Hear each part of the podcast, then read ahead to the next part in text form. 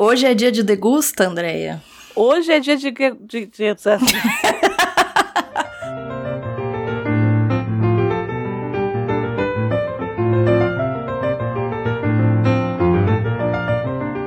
Hoje é dia de degusta. Sim. É dia do que, Andréia? Hoje? De degusta. e hoje, como vocês sabem, cada degusta nós fazemos uma seleção aí de temas pra gente o quê? Morrer do coração escolhendo. Porque é para isso que serve os temas. Ah, é legal, é legal o tema, é legal. Mas aí na hora de você sentar para escolher, você fala, gente, como escolher? Hoje nós temos nada mais, nada menos do que cinco temas. Isso. Né? O, os temas que, que aí é, nós vamos conversar hoje, nós vamos dar nossas indicações. Nem precisa falar das, das Só falar outras. os temas. Você quer um mistério no ar. É, eu acho. Olha, gente, olha, é bom que, tá, que, que esteja assim bem evidente que eu quero ser uma pessoa bem. Eu, eu, eu gosto das coisas claras. Eu não. Andréia gosta do mistério. Não é mistério, tem que segurar a audiência. Tem que ser. é isso, gente. Olha, a cabeça do mistério, não, negócio. aqui é. Cabeça aqui é o- do negócio é a Andréia. É isso, gente. É isso, tá? Então tá, então vamos falar, vamos falar da biografia então. Então vai, que biografia. Gente, lembrando que nem eu nem ela sabemos do Isso. que, A do gente- que O que, que a gente faz? A gente escolhe os temas e aí Uhum. depois cada uma pensa em um filme, uma série. Né? Só às vezes assim, vai ter alguma coisa muito específica. Então, por exemplo, vai ter aqui, por exemplo, conto. Então aí a gente sabe que é texto, não Ah, tem muita sim, coisa. é. Mas quando não tem, como dá um tema assim aberto, a gente pega e pode ser filme, pode ser é, série, pode ser livro, pode ser quadrinhos, enfim. E, o- e o- essa nossa primeira rodada aqui, nesse primeiro turno aqui dessa brincadeira, vai ser a de biografia. E no meu caso, a biografia que eu escolhi, na verdade, é um filme, é uma cinebiografia de 1984. Ela é baseada numa peça de teatro que foi encenada pela primeira vez em 1980 e ela foi escrita pelo Peter Sheffer. Ela é ganhadora de oito Oscars, inclu- Nossa. incluindo categoria de melhor direção, de melhor ator, Hum, de melhor roteiro adaptado. hum, Pro nossa, Peter gente. Sheffer, inclusive, que além de ter escrito a peça, também fez o roteiro do filme. O melhor ator, ele acabou ganhando pelo mesmo papel que o Ian McKellen ganhou o Tony, que é o Oscar do teatro nos Estados Unidos. Gente, Eu tô falando de Amadeus.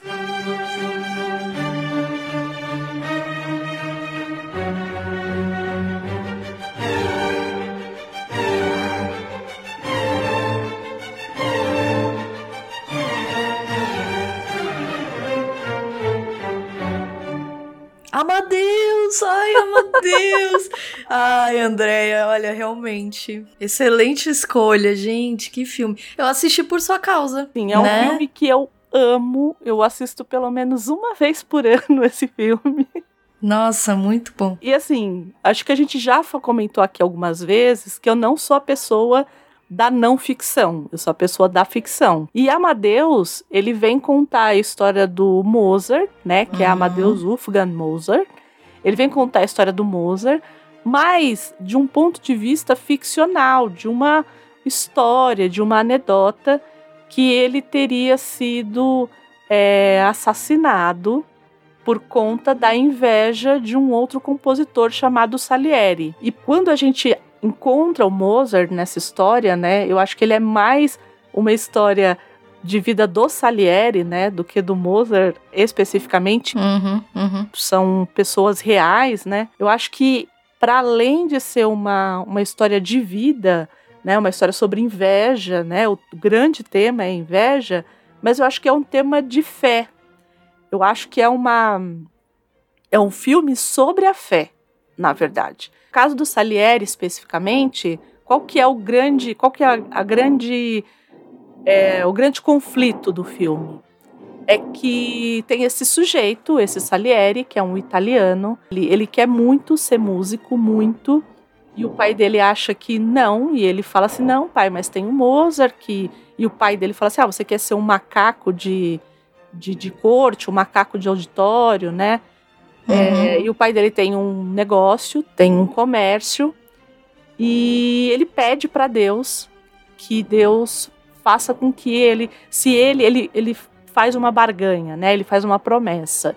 Ele fala assim: olha, se, é, se o Senhor fizer com que eu consiga ser um grande compositor, que eu consiga trabalhar com música, é, eu vou me manter casto para o resto da minha vida. É nesse momento que o pai dele engasga com uma, um pedaço de osso ali e ele fala: eu falo assim, foi Deus que matou meu pai para que eu pudesse ser o que eu sou. E a partir aí. dali. Aí você já vê como é que é esse homem, né? Também isso, tem isso. É né? isso. Aí dá um salto temporal e a gente acaba o encontrando já na corte austríaca. Uhum. E ele conhece o Mozart. E o Mozart é um devasso. E, e ele não se conforma. Ele, ele coloca. É muito curioso porque é, se fosse uma outra pessoa, se fosse num, num outro período, talvez, é, ele duvidasse da existência de Deus. E uhum. aqui é um, é um jogo do tipo: é, você colocou ele para me humilhar. Como que você dá esse, esse potencial uhum. todo para essa criaturinha medíocre que faz tudo por, é, por sexo e tudo mais? Então, tem todo um, um, um jogo aí.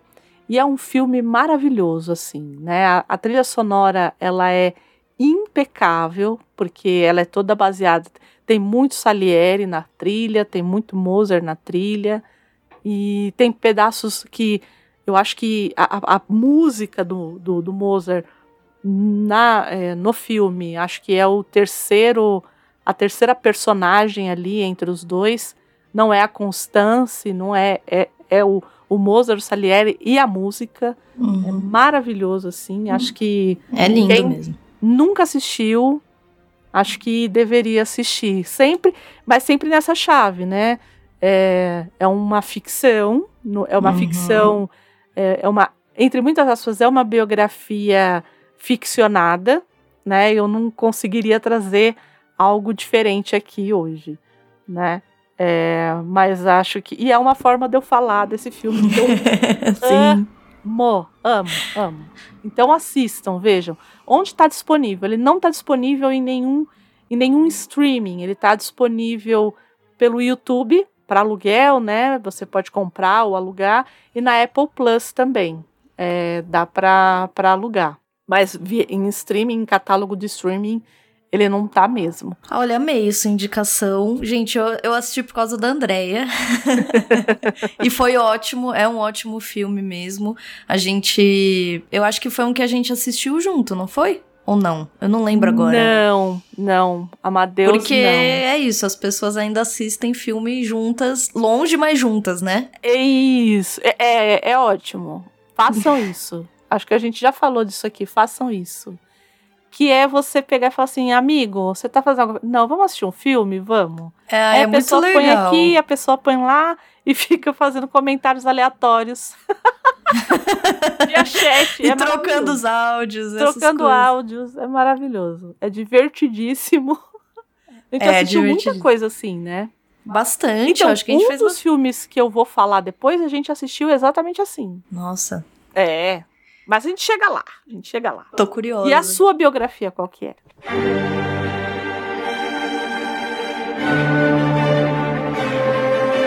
Então, a minha biografia, ela vai ser um 3 em 1, na verdade. É, ela não é propriamente uma biografia, ela, ela é uma biografia, mas vocês vão entender o que eu quero dizer com isso. É, ela, ela, na, por que, que é um 3 em 1? São três livros de um mesmo autor uhum. e é autobiográfico, de certo modo. Na verdade, esse autor. Eu, ele é, é, esses três livros eles são autobiográficos, mas eles eu acho que eles aí inauguram um, um modo de escrita que é um modo de escrita mais testemunhal. Eu tô falando de Primo Levi, ou hum. de Primo Levi, que foi um italiano, um químico italiano, na verdade, Primo Levi ou Primo Levi, eu nunca sei como pronuncia, enfim. É, foi um químico italiano que nasceu aí em, em 19, 1919 e morreu em 1987. E por ter participado da resistência italiana contra o fascismo, o nazismo, ele foi preso e deportado para um campo de concentração, para Auschwitz. Ele tem aí pelo menos três livros, porque na verdade depois ele escreve muito, né? Ele vai escrever conto também, ele escreve até poema, inclusive. Mas ele fala como eh, todas as entrevistas que ele dá, quando ele fala do, da, da escrita dele e tudo, ele sempre salienta que ele não é escritor, né? Muito, é muito louco. Assim, o Primo Levi sempre diz que ele não é escritor, né? Ele acabou, a vida acabou fazendo com que ele fosse, né? São três livros. É, eu, eu acho que assim é uma leitura muito envolvente, então você acaba querendo é, ler os outros e, é, e entender, porque aí o que, que ele faz? Ele escreve depois que, que eles são libertos, né, no fim ali da guerra, e depois que tudo acontece, ele começa a se, a se articular com outro colega dele que, que também sobrevive, é, que se não me engano é um médico. Eles acabam sobrevivendo porque eles ficam doentes, é uma coisa meio assim. E, e eles começam a se articular porque eles começam a ver que é uma memória que vai ficar deriva se não for documentada, né? Então ele se propõe, na verdade, a escrever essas memórias para que aquela memória, para que aquela esse testemunho não se perca. Só que acaba virando assim um dos livros mais lidos. Eu não sei se alguém que está ouvindo conhece Primo Levi, é, mas ele tem o mais conhecido deles que é Isto um Homem, que ele conta é, de como ele vai para Auschwitz, como é em Auschwitz, é, e de uma forma que não é uma forma. Como dizer isso? Ele não. Você já leu André um Homem ou ainda não? Não, não li. Não Porque li. ele tem um tom, eu acho, assim, que não é um tom da vingança. O que é hum. muito doido, né? Porque eu acho que deve ser muito difícil você não ter esse tom de de ódio mesmo, né? De, de, de, rancor, de raiva, né? E, e, ele coloca de uma forma muito testemunhal, acho que é isso mesmo. Da pessoa que vivencia aquilo, ver. É, vê literalmente aquilo e conta aos outros o que está vendo, né? E aí, enfim, aí em seguida ele escreve A Trégua, que é, que é quando eles são libertos pelos soviéticos no fim da guerra. E ele tem ainda o é, os afogados e os sobreviventes, que aí ele vai falar um pouco desse processo posterior, que é justamente o julgamento desses nazistas, né? E, e eu acho que a gente está vivendo um período que é interessante. sempre é. Hum, Na verdade, eu acho, que, é. eu acho que sempre é, né? Mas eu acho que nós estamos num momento político particularmente nacional, mas acho que também em outros países. Eu acho que mundial mesmo.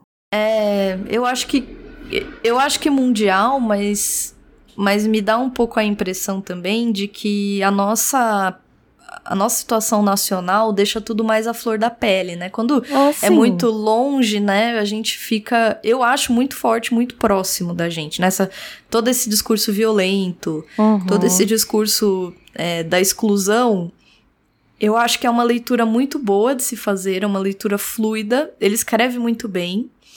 É...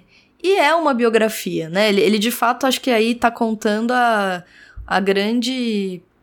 O, o, o grande acontecimento da vida dele, né? Uhum. Da vida dele e acho que de grande parte da nossa história contemporânea. Acho que um dos grandes marcadores do nosso, dos nossos tempos é de fato a Segunda Guerra e o nazismo, e, e, toda essa atrocidade, né? E então eu recomendo. São livros curtos. Eu falei três em um, mas assim, se eu fosse dizer só um, eu diria É, é Isto um Homem. Uhum. Que também é o mais conhecido, né? É, mas ele tem, tem outros. Eu, eu, eu acho muito interessante de, de se alguém tiver interesse no tema. É, muita gente fala do diário, diário de Anne Frank. Sim, né? sim. Mas eu acho que o Primo Leve é tão importante quanto. É, e ele e ele tem uma, uma riqueza assim de, de uma percepção muito interessante assim. Ele tinha é. quantos anos na época, você sabe?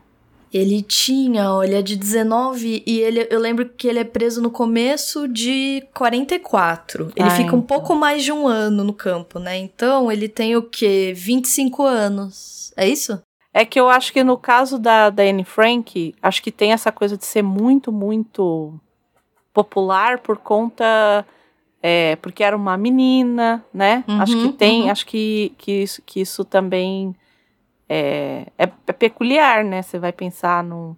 E é num diário de menina mesmo. Eu acho que É. tem, tem toda essa, essa, essa coisa, né? Que ao invés de ser um diário de uma menina que podia estar falando a respeito, sei lá, da, da escola. Da escola, dos amigos, E aí, não, na planos. verdade, é algo super pesado e super, né? Eu acho que acho que tem isso também, né? Acho que Tem.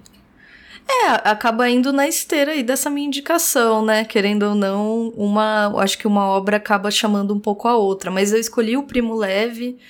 É, porque é isso, assim, já é uma pessoa mais velha e ele tem uma, Uhum. uma crueza na, na, na descrição, é, uma espécie de pragmatismo no que ele escreve, né? Uhum. E, e a ideia do É Isto um Homem, é, o, próprio, o próprio título já dá um spoiler, vamos dizer assim, porque para ele a maior crueza do nazismo não foi é, você- é, o assassinato de milhões de judeus e de, de campos de extermínio, claro que sim, né? Mas digo assim, para ele o que tá intrínseco na ma- malignidade disso tudo é você despojar os homens é, as- o homem aqui, tá, gente, como humanidade, as pessoas que ali estão, dessa categoria de humano. É desumanizar, de fato, É né? desumanizar, mas num nível é. tão grande, porque ele trata ali, e aí vou dar um spoiler, mas não é um spoiler assim. é um momento histórico, então não é um spoiler de tan- tanta relevância, vamos dizer assim. Mas é, ele trata especificamente do que muitos depois vão falar, que é desse muçulmano. Não sei se já ouviu falar desse termo. Que é esse homem que, que as pessoas chamavam no campo. É, de- é esse homem que ele tá pra morrer, Uhum. mas ele não morre.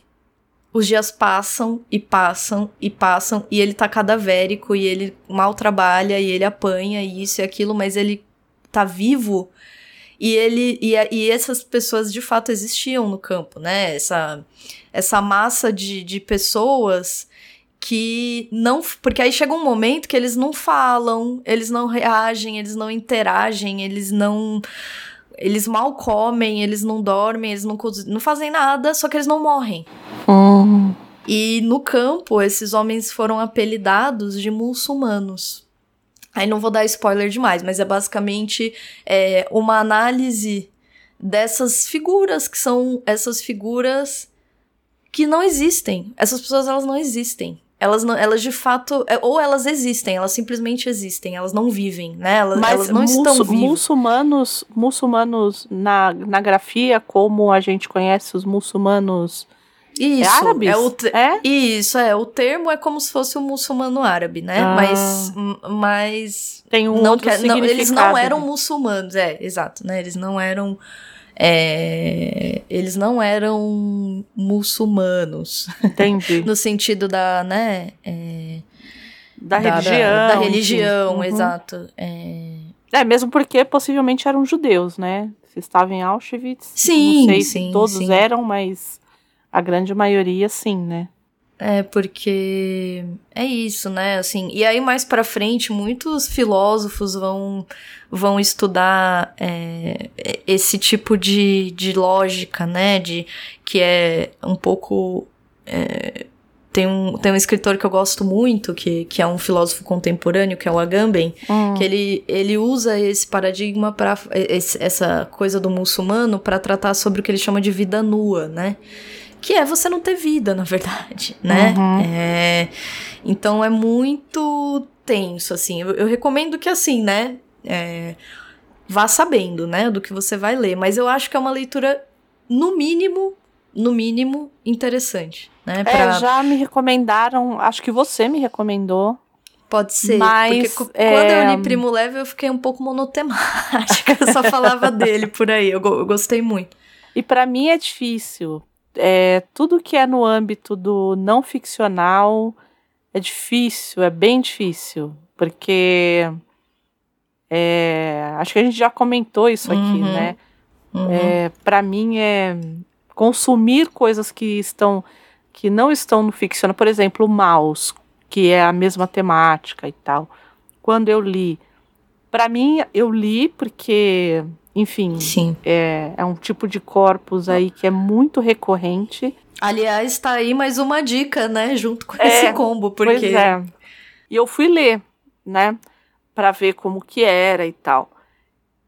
Mas me pega num lugar ali que ah, parece que a leitura não avança, avança a muito a conta-gotas. E por que você, você, você, você consegue pensar num motivo? Se você acha que tem uma coisa mesmo da, da temática? Eu- ou- não, é a coisa do motivo como que isso aconteceu, entendeu? Ah, do tipo, sim. é, para mim é muito complexo. Tudo que fala assim, baseado em fatos, se não é uma coisa histórica, isso ainda é histórico, né? Então eu acho que ainda é, que ainda tem uma uma uma curiosidade histórica dentro Uhum. disso. Mas coisas que são assim, coisas mais mundanas, do tipo, sei lá, igual eu falei do diário da Sylvia Plath aqui, a gente comentou um Uhum. tempo atrás. E aquilo para mim era tão, era tão difícil porque não, não tava no reino da ficção ali. Aquilo de fato aconteceu. Primeiro, às vezes, a, a impressão que eu tenho às vezes é não era para eu estar lendo isso, porque Sim, existem narrativas você tá- que são muito Olhando pela fechadura. é, isso. tem muito isso. E quando é algo muito grotesco, assim, como aconteceu é, na Segunda Guerra, e principalmente com os campos de concentração, eu não consigo supor que um ser humano seja capaz de fazer algumas coisas. Então, isso cai para mim num lugar que é muito é muito difícil de engolir, assim. Então eu fico mal. São leituras que vão me Entendo. puxar muito para baixo, porque por mais que você leia coisas ficcionais que te puxem para baixo, você sempre tem a você sempre tem a, a, a você pode pensar assim, ah, é uma história inventada. Entendo. É, Então, ah, então Entendo. tá tudo bem. Sabe? A, a- aquela, aquela coisa do, Uhum. do filme de terror. Ah, tudo certo. Aquilo ali é Isso sangue, nunca é aconteceria. Exato. Mas você sabe, eu sou essa pessoa peculiar também, né? Eu, eu gosto. Eu, eu, eu tento, na verdade, gente. Eu me justifico sempre. É uma excelente justificativa. Eu falo se não é. Eu falo, mas eu sou médica. eu não ligo, eu enfrento as coisas. Parece super, né? Mas eu não, sou é que eu sou peculiar. que vê um pedaço de braço e fala assim, ó, é uma peça, não é um braço. Isso. eu jogo a desculpa na medicina. Eu falo, não, imagina, meu, je- meu jeito é assim mesmo, porque, sabe, eu sou médica, então tá tudo bem, né? Mas não sei, assim, é um, é um tipo de interesse mesmo que eu acabo tendo por, por algumas coisas. Eu acho que justamente o fato de eu não conseguir entender é, me chama muito, me, me chama muito atenção, assim. Uhum. Muito, muito, assim, que nem ah, uma- um assunto que muitas vezes me, me intriga demais é o. Aqui já é um paralelo, tá? Mas enfim. Essa coisa do nazismo e da cultura. Hum. Porque tem toda essa coisa de Wagner. Ah, você tá falando da E da- estética, né? Dessa estética. É, Uhum. da coisa da, da cultura no sentido da, da, da, da arte, vamos dizer assim, Uhum. né? Então, ah, a, a pintura, o filme, né? Existia muita coisa do, da propaganda do Sim, cinema. sim. É, o- a própria música, o próprio Hitler fazia desenhos, né? Queria ser arquiteto, então ele fez uns desenhos pra, pra tentar e não entrou. Então, assim, isso me deixa louca. Assim, é, é para mim um nó que eu fico muito intrigada. Eu falo, gente, como pode? Né? É. Como, po- como pode? Porque, pra mim, em teoria, são coisas que não deveriam se dialogar. Né, assim, é... e acho que a, a gente também acaba criando o estereótipo desse homem truculento que é insensível, necessariamente, a tudo, né? Então, enfim, desculpa, isso já é um devaneio. É, essa é a minha indicação. Eu realmente é, acho que, que vale a pena, não só pelo tema, mas pela qualidade. Eu acho que, que é bem escrito. Acho que para quem se interessa é, por esse tema, gosta. Porque tem, né? Tem o pessoal que gosta de assistir esses filmes. Tem, então. Mas eu, Tem, mas eu acho. Mas tem. tem um pessoal que gosta. Não é eu meu tenho, caso. Eu, Eu, eu, gosto, eu conheço muitas muita pessoas coisa, que então. são fascinadas pela Segunda Guerra. Eu também. E eu não entendo. Eu, particularmente, Eu não entendo eu, assim, eu vou ser muito honesta. Eu tinha, eu tinha uma coisa. É, Hum. Aí vamos traçar paralelos, né? Eu tinha uma coisa muito. é, em, em termos históricos, eu tinha uma. um interesse na época da Inquisição. Né? Então, Hum, eu sempre tive um interesse muito grande na época da Inquisição. Tá. É, mas é num lugar que, como eu sou católica, eu acho que é nesse Uhum. lugar, né, de tentar entender Sim. como que essas coisas poderiam ser feitas, eram feitas em nome de Deus, sabe? Então Uhum. é algo que eu estudei muito assim é, durante um tempo. Acho que todo mundo tem as suas pequenas obsessões. Sim, sim. E é interessante isso, né? Eu acho tão curioso. né? Então, a minha, durante algum tempo, assim, Hoje em dia você não gosta mais? Ou, ou sim? Ou, ou ainda tinha essa coisa da Inquisição? Ela um me livro. incomoda. Ah, Incomoda. Eu Ah. acho que é, é, é nesse lugar do incômodo. Então, Ah, você tá. vai estudar para você entender, porque é, é uma mácula, entende? Do tipo, Oh, Pra mim é muito é muito difícil. Tudo que é, é e aí é um, é um traço meu mesmo, né? Que é da religião, assim. Eu nem me acho uma pessoa super religiosa, mas assim, É, não, mas, mas você tem mesmo. Eu te conheço, eu sei que você tem essa, essa afinidade. Não é afinidade, você tem esse traço, é. Você é uma pessoa. então, eu- Enfim. mas eu nem acho que eu sou assim essa pessoa mega religiosa. Não, não é. Não, não, não eu não sei se religiosa, eu não sei que palavra. É, é, então, eu, eu tenho eu tenho alguns eu tenho alguns senões, né? E eu Uhum. E eu acho super saudável quando você tem esses senões e quando você consegue discutir mesmo. E, e hoje em dia você ainda gosta desse tema? Ou não? Gosto. É? É, gostar eu acho que não é. É, eu entendo. É, mas, Mas você ainda, ainda tem uma interesse, espécie sim. de, Ainda é, de tenho. interesse. Eu acho, eu li muita coisa, principalmente na adolescência. Quando Nossa, eu eu li- descobri a coisa da Inquisição, que pra mim foi um choque tão grande, É chocante que mesmo. eu, eu saí lendo de tudo e todas as histórias e, e, e todas as e de tudo desde é, desde ficção histórico é aquele eu me lembro muito daquele o queijo e os vermes O queijo e os vermes, Que sim. é maravilhoso, fantástico maravilhoso. assim é fantástico então assim é, eu me lembro aí eu fui fui atrás do, do Malus Maleficarum fui eu fui Ah, atrás de um monte de coisa, assim, pra entender. Claro, Ainda claro. é um, ainda é um tema que assim, se aparece algum filme, alguma coisa, Vai se interessar, né? Aham.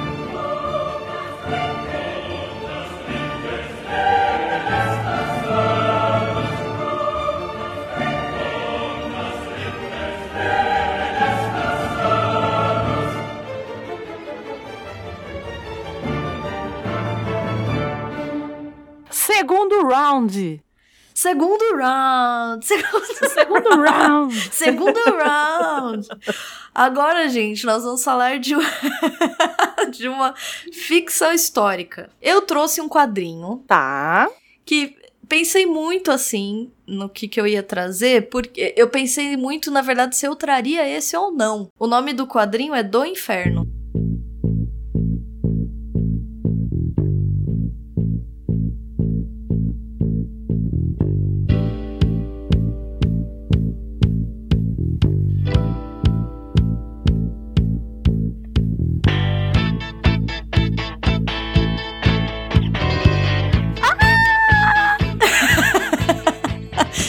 Alan Moore, né?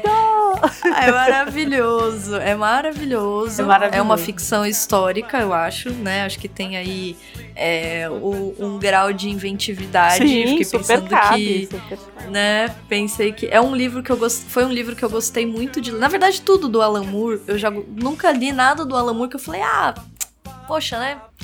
Deixou aqui a desejar, né? Não existe isso com o Alan Moore, né? Mas é, para quem não sabe, esse primeiro que assim foi um, um, uma uma série né uma, uma série de histórias primeiro aí escritas por ele na, na, na revista Tabu Uhum. que foi uma das primeiras revistas aí que ele trabalhou no comecinho aí da, da carreira dele. Ele publicou é, entre acho que 89 e 92. Ou 96, agora me, me escapa, mas acho que é 92. E depois eles relançam em formato único, em 99, né? Mas eu li, deve ter uns cinco anos, talvez, Uhum. eu diria, quatro anos, talvez, que eu li. É um catatal, é grande. Não sei se, se quem tá ouvindo aí já leu ou conhece. E qual é a ideia do Alan Moore aqui? É recriar aí no tempo do, do fim, né, da, da era vitoriana já, já bem no, no finzinho mesmo, né, da era vitoriana. Sim, sim. É, esse caso das, dos assassinatos é, em Whitechapel, que foram atribuídos a Jack Stripador. Então, é muito bom. Pensa assim, é muito bom, é muito meticuloso. Alan Moore é muito cuidadoso na história. Tem uma recriação da- das, das hipóteses do que poderia, de quem poderia ser. Ele mesmo defende uma, uma das ideias ali na, na, na obra. Uhum. Mas a grosso, assim, nós não sabemos o que aconteceu até hoje, né? Existem teorias, mas ninguém nunca chegou de fato é, a alguém. Então é foram como é, aconteceu muito mais recentemente, não tão recente para nós, né? Mas como o, assassino do Zodíaco, que Isso. ninguém sabe ninguém sabe quem é. É. até hoje. É a história É. do Jack Stripador, né? não e, e é estripador mesmo, né? Isso é, é, é- o nome não é um nome Uhum. não é um nome, sei lá, fictício. Ele de fato estripava as vítimas dele. Então é é um quadrinho Médica, muito o que é estripar? O que é estripar? Gente, nós temos uma palavra aí que as pessoas usam, que na medicina a gente não usa, que se chama. Qual é a palavra? Tripa. Você não fala fazer das tripas coração? Opa! É isso. Estripar é tirar as tripas, né? Então, cada uma das mulheres, porque se foram todas mulheres, a maior parte delas é, eram é, trabalhadoras do sexo, eram prostitutas, e essas vítimas eram encontradas sem órgãos mesmo. Então, por exemplo, ah, tinham vítimas que não tinham o fígado, ele retirava o fígado e tirava o útero, e algumas partes ele deixava pra fora. Era muito louco, assim, era muito macabro mesmo, muito forte, né? Eram, eram assassinatos muito muito cruéis, né? E é isso, e, e Alan Moore faz essa reconstituição histórica muito boa, muito bem feita, porque ele só sabe fazer coisa bem feita. Pra quem nunca leu é, e conhece Alan Moore, fica aí a dica dessa obra. Não é a mais falada dele, eu acho. não, tem muita gente que não Mas- gosta, inclusive, sabia? É, é que assim, é mais história. Eu acho que ele, óbvio, né? Ele, ele é muito arrastado. Eu acho que é uma leitura arrastada. E eu acho que é mais histórico Uhum. mesmo. Acho que tem uns momentos que ele tenta seguir tão literalmente o que se tem de, de documento que, é, para quem às vezes tá esperando uma história mais dinâmica, né? Fica faltando mesmo, né? E, e- e não existe uma resposta, então também tem esse lado da frustração. Mas eu, eu achei a ambientação muito bem feita. Eu gosto da, do desenho do. Quem faz com ele é o Ed Campbell. Uhum. Eu gosto muito do desenho da obra. Então, assim, eu, eu realmente recomendo, né? Pra quem aí tem, quiser tentar uma, uma leitura diferente, porque eu acho que é um Alan Moore um pouco diferente do que a gente vê nas outras, sim, porque sim. aqui ele tá fazendo uma ficção histórica, então de fato a proposta é diferente, mas ainda assim, pra mim, excelente. Alan Moore. É que o Alan Moore, eu Muito sempre bom. falo isso, né? Quando o Alan Moore ele é ruim, ele ainda é muito acima da média de todo mundo. Né? é, Porque é, eu é sou, isso. eu sou, já falei aqui isso inúmeras vezes. Eu sou muito fã do Neil Gaiman. Só que o Neil Gaiman, ele tem histórias que são ruins. O Alan Ah, Moore é? tem. Eu acho que é, não dá pra acertar sempre se você não é o Alan Moore. o Alan Moore, eu sempre, eu sempre coloco assim, é gênio, gênio, assim. Se, se você, se tem uma pessoa que pode ser chamada de gênero, gênio nessa, nesse gênero, é o Alan Moore, assim. Nada É, do que eu li é- do Alan... Ó, pra não dizer que nada me desagradou, eu não gostei muito de Lost Girls, que ele faz Ah. tipo um, um quadrinho Você comentou de, comigo. de um quadrinho pornô, entre muitas aspas, né, sexual, com a Alice, a Wendy, Hum, Alice, Wendy e a Dorothy. É, Nossa. é assim, é lindo. A ideia não é muito feliz, né? Mas. Então, mas é, às vezes eu, porque eu não reconheço o texto dele ali. Ah, Entendeu? Então, isso é assim, muito. aham. É, então pra mim é muito difícil. Ó, agora é uma moto. É isso, agora eu ouvi. Mas baixo. não é normal. esse barulho. Não. Ah, então não sei. Será que pode ser aqui? Eu não sei. É, eu vou até diminuir o, volume do meu microfone. Será que é isso? É, então, assim, eu acho que tem um. é, nesse- nessa obra específica, é, quem faz os desenhos, se são lindos, os desenhos é a mulher dele. Eu não sei até onde tem dele ali, entendeu? Sim, eu então, entendi. então para mim, é, fica assim, eu não o reconheço no texto. Entendi. Então, por- talvez por isso que eu tenha desgostado. Né? Então Tá. eu tinha, até passei pra frente, não quis ficar. Eu acho que é a única coisa dele que eu não tenho aqui. É, é, é aquele meme, né? Isso aqui é elite. Você já viu esse? já, já, que é do Casimiro, né? Alô, amor é elite. Isso aqui é elite, ó. Isso aqui. agora que eu já falei da elite, me conta, que agora eu tô muito curiosa da sua. Da, da, Da sua da minha indicação. ficção histórica, é isso? E Eu tô, tô só esperando aqui. O meu vai ser um filme também, mas ele é baseado num livro. Ele é baseado num livro que eu li depois que eu assisti ao filme. É, é difícil eu fazer isso. Eu normalmente assisto, a- é, assisto ao filme depois de ter lido a obra, mas nesse caso aqui eu acabei. Porque eu não sabia que era baseado num livro. É um livro de um medievalista chamado Eric Jagger, que foi Hum. publicado ali em 2004. O filme Uhum. é de 2021. Foi dirigido pelo Ridley Scott. E o filme se chama O Último Duelo. Sim! Sim! Meu Deus! Esse a gente assistiu junto. Isso, esse a gente assistiu junto, por isso que eu falei. É, você fez perto. Andréia, gente, achou que eu ia falar desse, dessa ficção achei. histórica. Tanto que eu tenho, eu tenho um sobressalente aqui. Sobressalente, é ótimo. Eu tenho aqui Você uma tem um- menção honrosa. Tem uma menção. Eu também vou ter uma menção honrosa pra fazer depois. A gente podia fazer no fim nossas menções honrosas. Pode, pode fazer, acho que sim. Né? Então, e aí, o que que.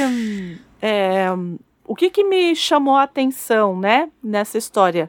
Para quem não viu, né, ou não leu o livro, né, é, ele narra a história de uma. da- do último duelo judicial da França, é, que foi feito com base em acusações de estupro. Uma Uhum. mulher durante a Guerra dos 100 Anos que era aquela guerra entre a França e a Inglaterra. É, e aí, o que, que eu trouxe para. Só para ter uma ideia aqui, eu trouxe uma nota do autor, que está lá no comecinho do livro, né? Do, do próprio Eric Jagger, pra, só para a gente entender um pouquinho essa história. E você, você chegou então a ler o livro? Eu li. Tá aqui na minha mão, inclusive. Você gostou do livro? A Eu gente pode gostei. até. A gente possivelmente vai fazer um programa sobre. Em algum momento. em algum momento, é. Eu acho. Eu acho que é outro que a gente tinha que fazer. sim. E aí Fala. eu acho que entra muito nessa coisa do que a gente chama de ficção histórica, né? O que ele faz aqui. Olha só. A ideia para este livro surgiu há 10 anos, enquanto eu li o relato medieval sobre a lendária disputa entre Jean de Carrouges e Jacques Legris. Fascinado pela história, comecei a reunir informações sobre o caso. Em certo momento, viajei à Normandia e a Paris para explorar manuscritos e conhecer os cenários do drama ocorrido havia mais de 600 anos. Este livro conta uma história verdadeira com base em fontes legítimas.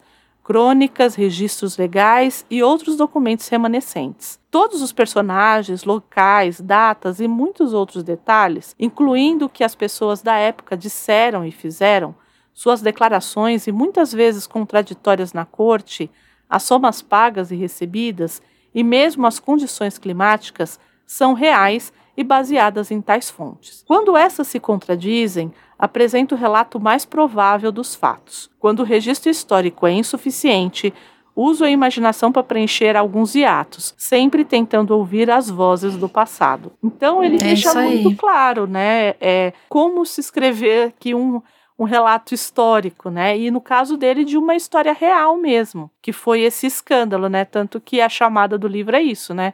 Uma história real de crime, escândalo e julgamento por combate na França medieval. Mas qual que é a grande diferença do filme, né? O livro, ele simplesmente narra o que aconteceu, né? Então, essa mulher que foi estuprada uhum. por um escudeiro, enfim, é, é isso que ele narra. Uhum. Mas por que que você não tá, então, o livro e você está indicando o filme? O livro é bom também, a narrativa dele é boa, mas por que, que eu tô indicando o filme? E foi um filme que eu acho que foi muito injustiçado. Ah, eu também acho. Porque o filme, ele parte do ele parte do pressuposto ele leu o livro a gente percebe que foi lido uhum. e aí ele faz assim tá eu vou fazer do ponto de vista de cada uma das pessoas envolvidas. Isso. Ele pega, ele primeiro faz pelo ponto de vista, né? Todo o primeiro ato do filme ele é baseado no ponto de vista, de vista do marido, da pessoa que está acusando, né, da mulher que está acusando. Da mulher que foi estuprada. Que sim. é o Jean Carros, né. O segundo ato se passa todo pelo,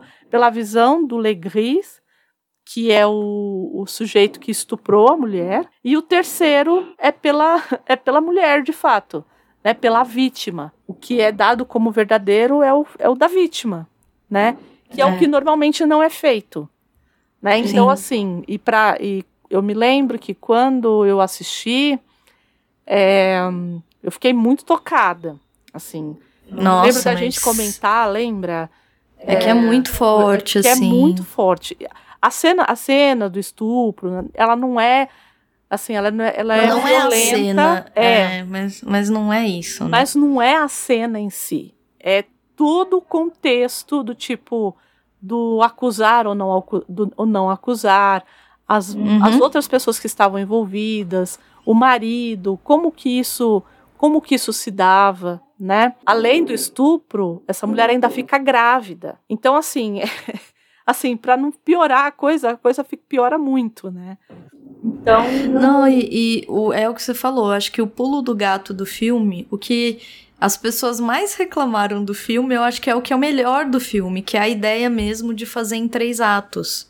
Isso. Porque você, na verdade, entende, ele não precisa dizer nada, ele diz através dessa escolha aí da é, de, de do enredo, do enredo não, do roteiro, né? Não sei se o roteiro isso É, do enfim, roteiro. Né, a própria escolha da, da a forma de, de como... como contar a história, né? Isso, é, a escolha de como ele vai fazer essa. vai contar pra gente essa história é, mostra tudo. Porque é isso mesmo. São três versões que. que porque as pessoas ficam, ai, mas tá contando a mesma história uhum. de novo. Não, não é a mesma história. Essa que é a questão. É isso que ele tá te mostrando, né? É, então, nossa, muito bom que você trouxe essa, essa indicação. E Gente, aí, assistam. aqui, no, aqui no, no portal Refil, tem uma resenha feita pelo Brunão. Eu vou deixar no, no, no nos, post. É, vou uhum. deixar nos, no link do post. Mas tem uma crítica lá que foi feita lá em 13 de outubro, quando foi. Quando o filme foi vinculado e tudo mais. Né? Que os meninos sempre fazem as, as resenhas, né?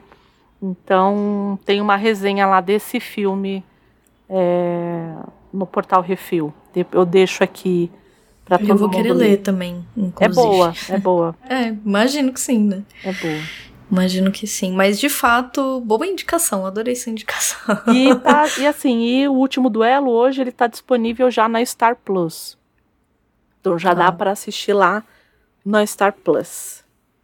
Certo? Na Star Plus. Certíssimo. Então vamos para a próxima rodada? Próxima ro- terceiro. Terceiro round. Bom, a nossa próxima, o nosso próximo tema é série brasileira. E como eu comecei o outro, você que vai começar a série brasileira. Opa, então vamos lá. Conta pra nós que série brasileira você trouxe. Então, na verdade, eu trouxe uma minissérie. Eu fiquei Hum, em, em dúvida entre série e minissérie. Tem muitas séries muito boas, mas todas as séries que eu penso brasileiras, a não ser as mais recentes, né? Tipo Sob Pressão, mas as que eu gostava mesmo, todas elas eram de humor. Então eram os normais, Entre Tapas e Beijos, sei lá. Uhum, sim, e aí eu falei, ótimos. bom, é, vou levar uma minissérie. Pra também não esculhambar, né? Pra achar que tudo que é brasileiro tem Uhum. que ir pro humor. E aí eu trouxe os Maias.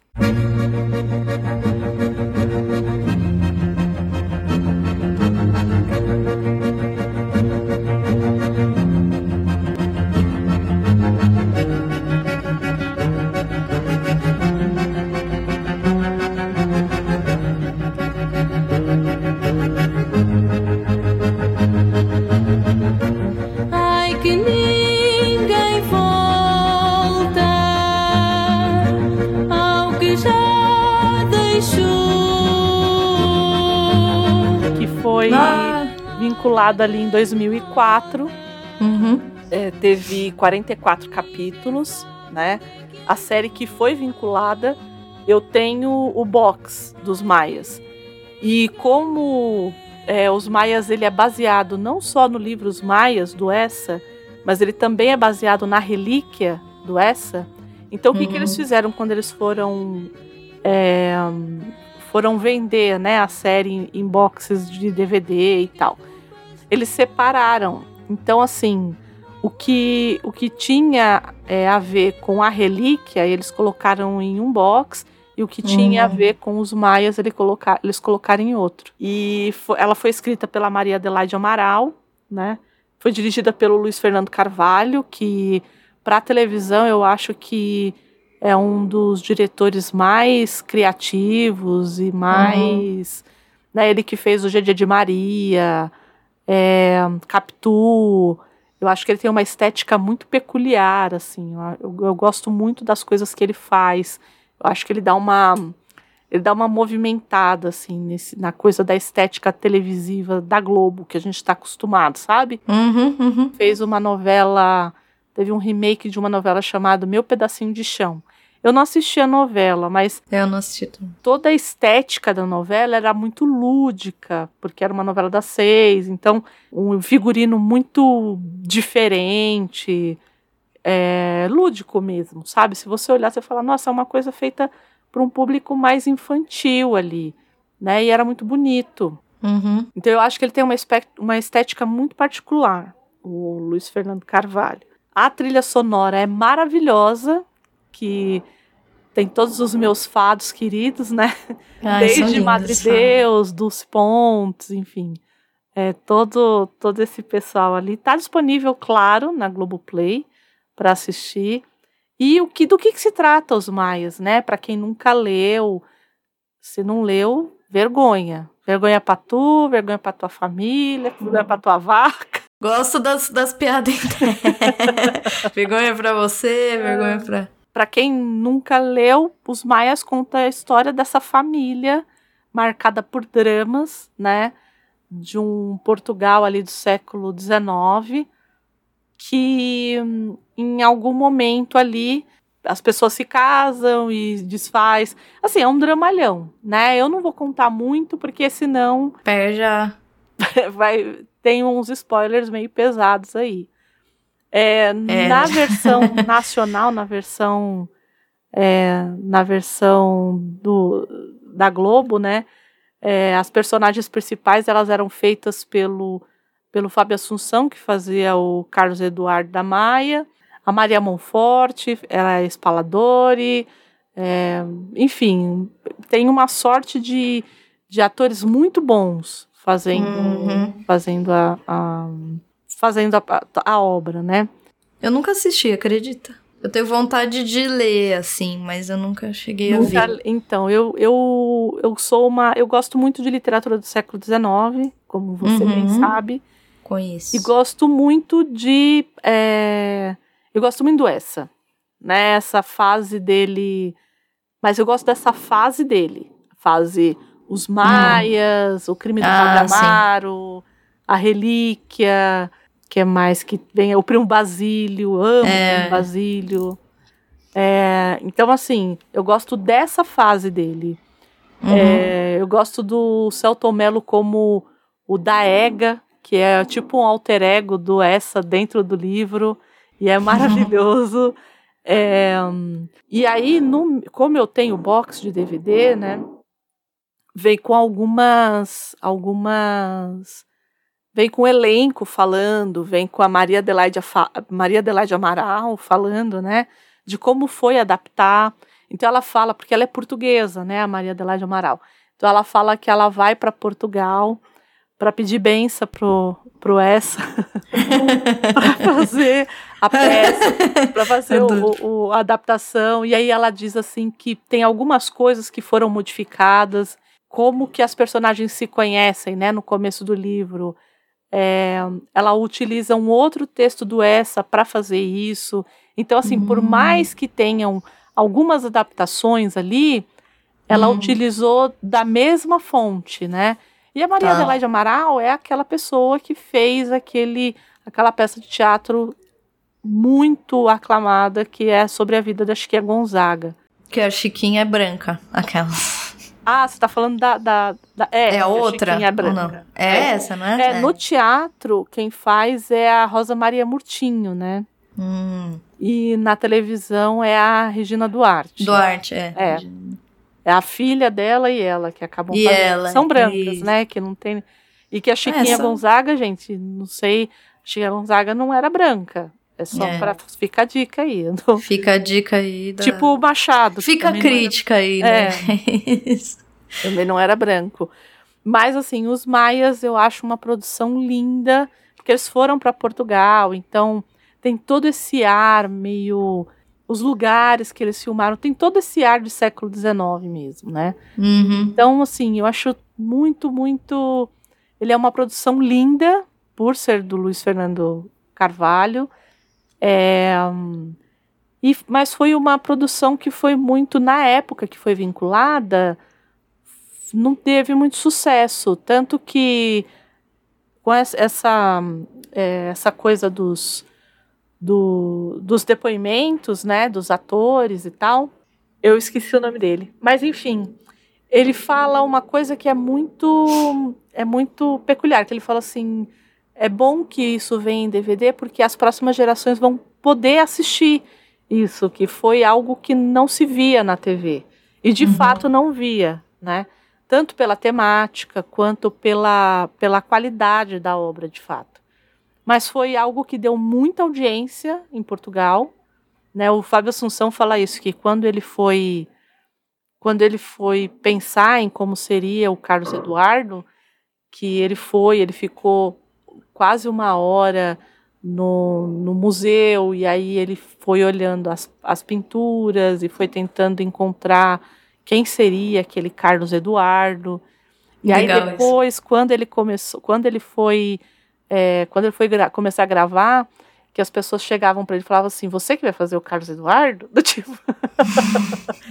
porque tem todo um estranhamento, porque por exemplo, ele usou lente é, marrom, né, lente castanha, porque fala-se muito dos olhos castanhos dos maias, né, no livro.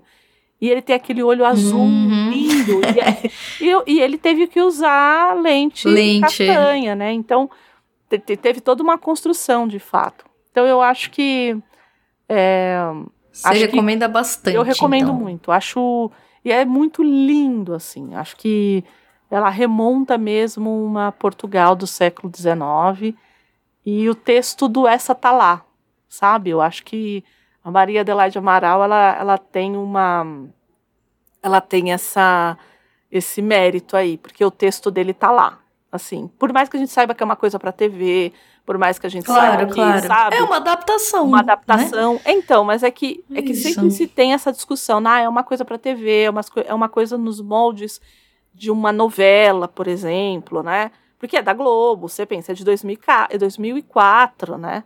Uhum, É, uhum. Mas assim, eu, eu acho que vale muito a pena. Pra quem quiser assistir, tá lá no Globoplay, bonitinho.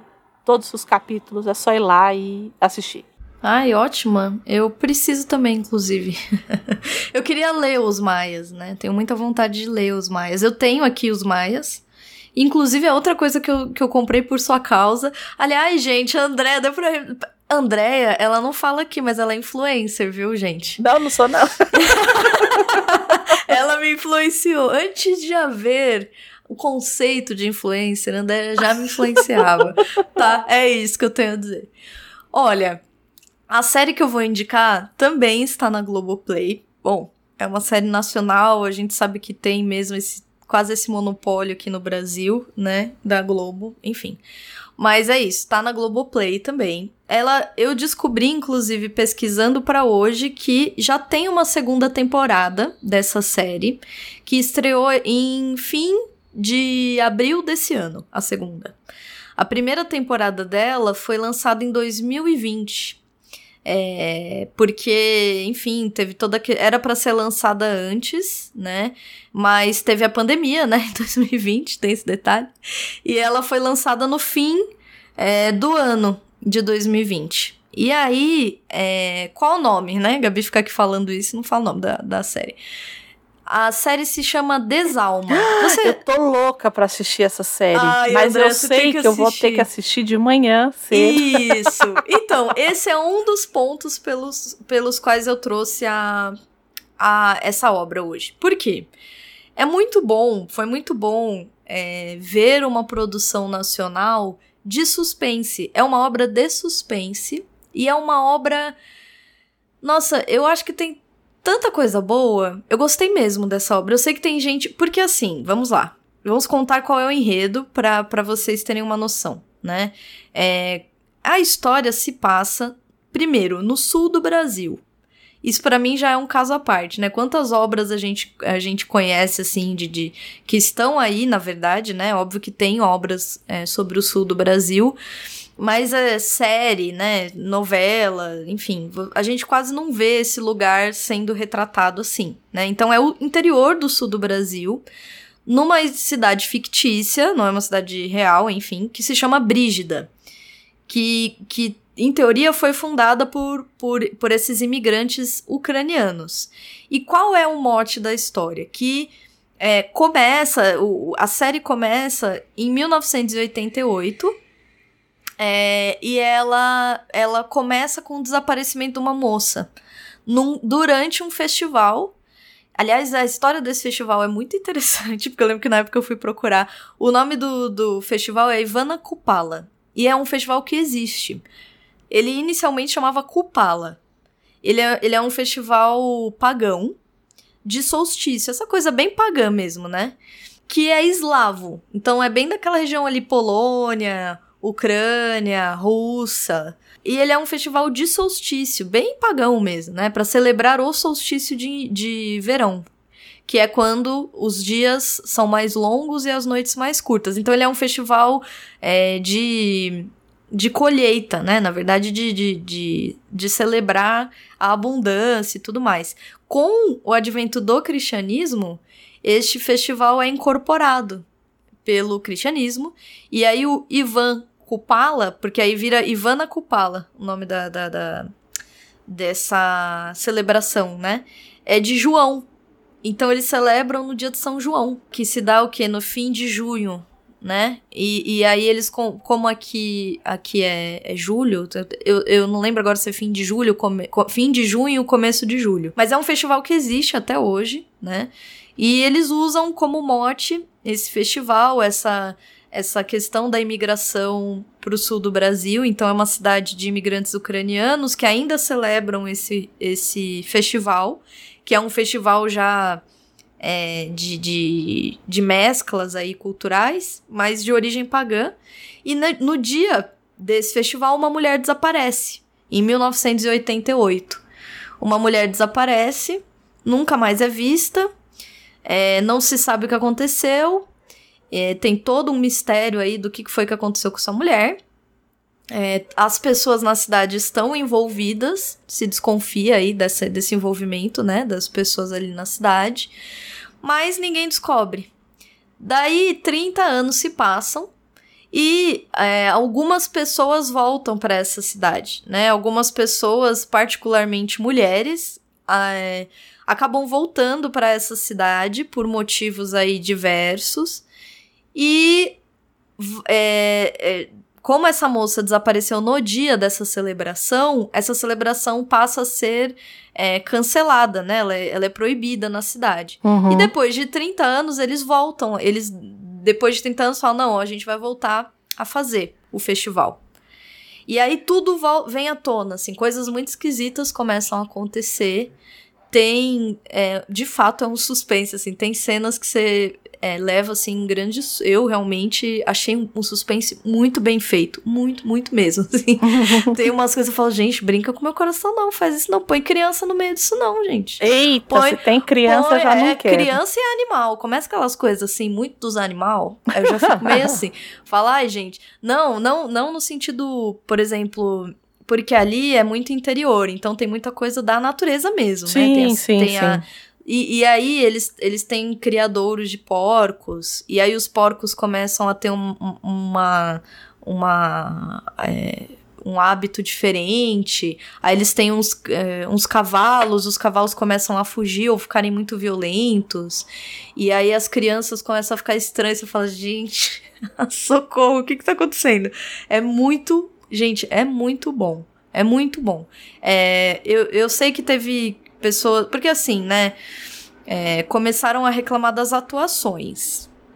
E de fato, assim, porque. É, sabe quando você. Eu acho que aí tem uns, umas coisas assim, ah. É, tem muito diálogo. Então tem muita explicação das, das coisas, né? Então se fala do festival mais de uma vez. É, e eu acho que tem muito a ver, às vezes, com a direção e com a proposta de, de de roteiro mesmo, né? Então, enfim. Mas, por exemplo, tem a Cássia Kiss, que tá espetacular. Tá muito é, ela é bem, ótima, né? É, tá muito boa. Muito boa mesmo, assim. É, mas as crianças eu gostei também, né? Uh, uh, e, e, tem atores que fazem os mais novos, porque a série vai voltando no tempo. Então, assim, para quem gosta, por exemplo, de Dark, para quem já assistiu Dark, vocês vão captar o quê? É uma inspiração em Dark. Porque tem essa, essas personagens que vão. É, que tem, mostra a hora o passado, a hora o presente, o clima, né? Ele é sempre assim, muito gélido. É, muito sombrio, tem a, é, a, questão da natureza, a floresta escura. É, acho que né? até por isso que acabou se colocando é, no sul, né? Porque. Sim, é, pela, pela, pela. Pelo clima mesmo. Geografia, né? né? Uhum. Porque é, tem, tem mesmo, assim, tem a é, coisa da, tem da essa floresta. coisa do clima também, né? Porque... Da umidade, é bem úmido, isso, sabe? Isso, porque pensar em fazer um, sei lá, um gótico, que eu não sei se é nessa chave do gótico, né? Mas... Tem é, um pouco, eu acho. É, então pensar em fazer isso no Rio de Janeiro, por exemplo. Isso, exatamente. É muito exatamente. complexo. Eu sei porque é... estou passando por isso nesse momento. Então, fica aí a dica, gente. Procurem saber mais. Procurem saber mais sobre a Andrea. É, porque. É muito difícil você pensar num gótico de com 40 graus a sombra, entendeu? É. Acho, até... Acho que até por isso. É um gótico um pouquinho diferente. É, então... Um gótico suado. É um gótico suado. É um gótico, gótico suado. Mas é isso, assim, eu acho que eu, eu gostei, assim, gostei da escolha da, do lugar, uhum. né, de, de, ser o sul. Eu gostei de uma, eu achei a premissa muito boa de, de, de, de ser muito brasileiro, porque é isso, né, a gente de fato tem mesmo uma imigração muito grande no sul, particularmente, né, dessa, dessa, dessa população é, eslava, é, alemã, né? E a série explora bem esses elementos culturais, tem, tem, tem, tem esses hábitos, tem a própria questão de algumas pessoas ali falarem ainda, né, ucra ucraniano. Hum. A própria ideia do festival Ivana Kupala tem essa tradição. É, esse sincretismo é a palavra que eu tava querendo lembrar, né? Tem esse sincretismo religioso. Na Brasil, né? Ah, eu, eu amei, gente. Eu, eu recomendo muito. Eu sei. É... Mas, Mas, mas, sabe o que assim. que eu acho sabe que- curioso? Eu vou Fala. falar uma coisa. É, eu já vou Eu vou reclamar logo. também do negócio que eu queria É, eu, reclamar. eu, eu, o que Fala eu acho curioso, eu acho muito engraçado as pessoas criticarem novela. E aí a pessoa assiste o Round Six e assiste.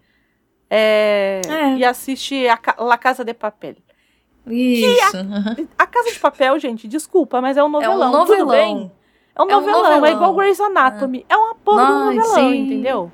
Então, assim, tipo, é, eu acho essa coisa. Ai, mas é meio novela. Amigo, é sério mesmo. Que é 2021, 22, 22. 2022. A Você pessoa tá- perdida no tempo. é, esse é o seu parâmetro, eu entendo que talvez é, algumas. algumas é, se a pessoa fala da interpretação e tudo mais, eu entendo. Aí eu acho que Uhum. não tem, não tem muito para onde ir e tal. Agora, a pessoa virar para mim e falar assim, ai, mas é, é muito novela. Eu falo, Não, "Ah, e o que me incomoda na- nas críticas que fazem a Desalma, particularmente, é que a série é lenta. Aí eu falo, gente, a série é lenta? Porque assim, a gente, porque eu fico assim, primeiro que tem muita coisa isso, né? Ah, as coisas são lentas, o filme é longo, né? Você fica assim, ah, o filme é longo. Eu falo, gente, o filme é longo, o filme tem duas horas, gente. Você não aguenta ficar duas horas assistindo um filme, gente.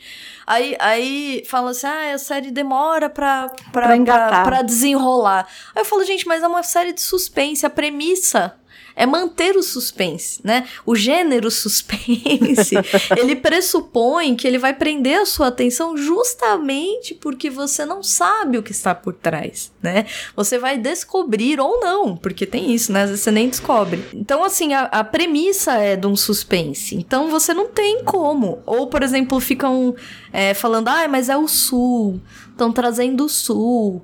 É, é... E aí eu fico, gente, mas é, Mas qual que é o, o- problema de trazer o sul? não, eu também, eu acho que assim, eu achei que a premissa é tão rica, né? É, e eu acho que a ideia Ué, só encaixou pode trazer o sul quando é o tempo e o vento? isso, é só a Capitão farroupilha. Rodrigo? Só a farroupilha. Só farroupilha? É, porque é isso, né? É, porque esse é o estereótipo. Eu acho que é também uma. Eu, eu entendo, sim, a questão da política, da centralidade do sul tal, essa coisa do branco. Eu entendo tudo isso, né? Mas aqui a gente tá falando de uma produção artística e, gente, muito. Eu achei muito bem feita, muito bem diri- dirigida. A trilha sonora é ótima, inclusive. Ai, a trilha sonora é muito boa. É, eu acho que particularizar é até um. Eu acho que é até um exercício antropológico Uhum, mesmo, né? uhum. Você se, se propor a entender a lógica ali. Por exemplo, eu lembro que eu li um livro uma vez de um húngaro que, que também foi imigrante. é, e era um escritor mesmo, né? O Sandor Lenar. Hum. É aquela época que ainda existia Kozak Naif. Sim. Ai. Tem um livro fale. dele, eu comprei porque ele é médico. E, e Hum. chama, o livro se chama O Vale do Fim do Mundo, vai ver. porque ele era um escritor, ele era médico mesmo. Ele acaba. Ele, ele se envolve com algumas questões políticas e acaba migrando pro Brasil. E ele vai de fato pro sul. Só que ele vai pro interior do sul, uma cidade minúscula, não lembro o nome da cidade agora. E aí ele faz esse livro como um relato do- de como era pra ele e como aquilo tudo era diferente. E aí ele vai dizer dessa mescla de imigrantes que existe naquela cidade. é, e do quanto aqueles imigrantes lidam também com os povos nativos, da- Uhum. dos brasileiros que já estavam ali, né? E é uma peculiaridade, assim, é tão particular, é tão, é tão próprio, é um, é um mundo à parte mesmo, né? É, é muito diferente de nós, de nós eu tô dizendo você e eu aqui é, em São Paulo, Sim. mas eu acho que do, do próprio do estereótipo que se cria, do próprio, do próprio estigma que se faz, né? Uhum. É, então eu, eu gostei, gostei que a série foi pro sul.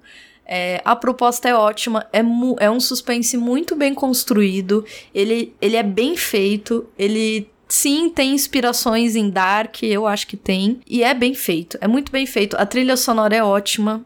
É, eles exploram muito bem a questão da, da floresta, desse ambiente é, misterioso, escuro, úmido. Então as cores são muito bonitas, muito bem construídas, é bem ambientado. Então, assim, eu recomendo muito. Eu acho que tá na Globoplay. Eu, inclusive, agora que vi que tem a segunda temporada, eu já vou assistir. Inclusive, se bobear hoje mesmo, depois. depois que a gente terminar, é capaz que eu vá tentar dar uma olhada antes de dormir. Mas é, recomendo, recomendo muito. Quem ainda não assistiu ou não, não tinha ouvido falar, não conhecia, por favor, fica aí, a, fica a dica aí, conta pra gente se você assistiu depois, porque e André, você assista também me conte. Porque vou, eu acho que vai... Mas assiste de manhã, realmente. É, é acho que você tem que assistir de manhã. É bem forte. Eu tava querendo assistir por conta da Caça Kiss, eu adoro ela, eu acho ela é, uma atriz ela é ótima maravilhosa, mesmo. assim. Ela é ótima. E ela tá muito bem. Nossa, tá. Então, e eu acho, eu acho que a gente tem que parar com isso. Eu acho que tem algumas produções, tipo, sob pressão, que eu acho que até você falaria melhor dela do que eu, inclusive. Que é aquela série médica. Qual? Que Qual? trata muito a respeito do. É, ah, de como sim. Ela é uma série sob pressão, ela é uma série com a Marjorie Stiano. Isso. Com... Eu assisti muito pouco, Andréia. Então, é uma série que eu, eu gostei, eu vi os primeiros episódios, eu gostei muito. Então, eu assisti também acho que dois episódios eu gost... e eu parei, mas não por não ter gostado. Eu parei, acho que a minha vida tava meio. Hum. Essa coisa, né? Que você assiste um pouco daqui, um pouco de lá. Sim, sim. e aí eu acabei não seguindo, mas eu não. Então, essa eu assisti, assim, o que eu vi. E ela é muito. Eu percebo que é, pessoal de crítica é, especializada, o pessoal tem ela como queridinha, assim. Porque. Hum, ela vai tratar ali do dia a dia de médicos que trabalham no SUS, né? Então uhum, uhum. tem toda essa coisa do e uma emergência de hospital do SUS. Então tem. Sim. É, então deve é. ser desesperador. Eu, eu é, particularmente um não, não tive é essa um experiência. Poderia fazer, poderia fazer um sob pressão aqui, contar umas histórias. Né? Então, né? pois é. Vamos pro próximo tema, então? Vamos Qua pro próximo quarto, tema. Quarto round. Quarto round. Bom, o nosso próximo tema é conto. Uhum. E aí eu vou começar. Sim, senhora. O conto que eu escolhi, gente, foi o mais difícil. A, a, acho que o mais difícil foi escolher o conto, porque é muito difícil escolher conto, né? É, esse, assim, gente, eu escolhi e fiquei, ai, será? Mas, né, eu vou, eu vou indicar porque eu sou apaixonada por esse conto, sou apaixonada pelo autor. É, o, o conto que eu escolhi foi o O Aleph. Ah. Do, do, do Jorge Luiz Borges. Do Borges. Né, do,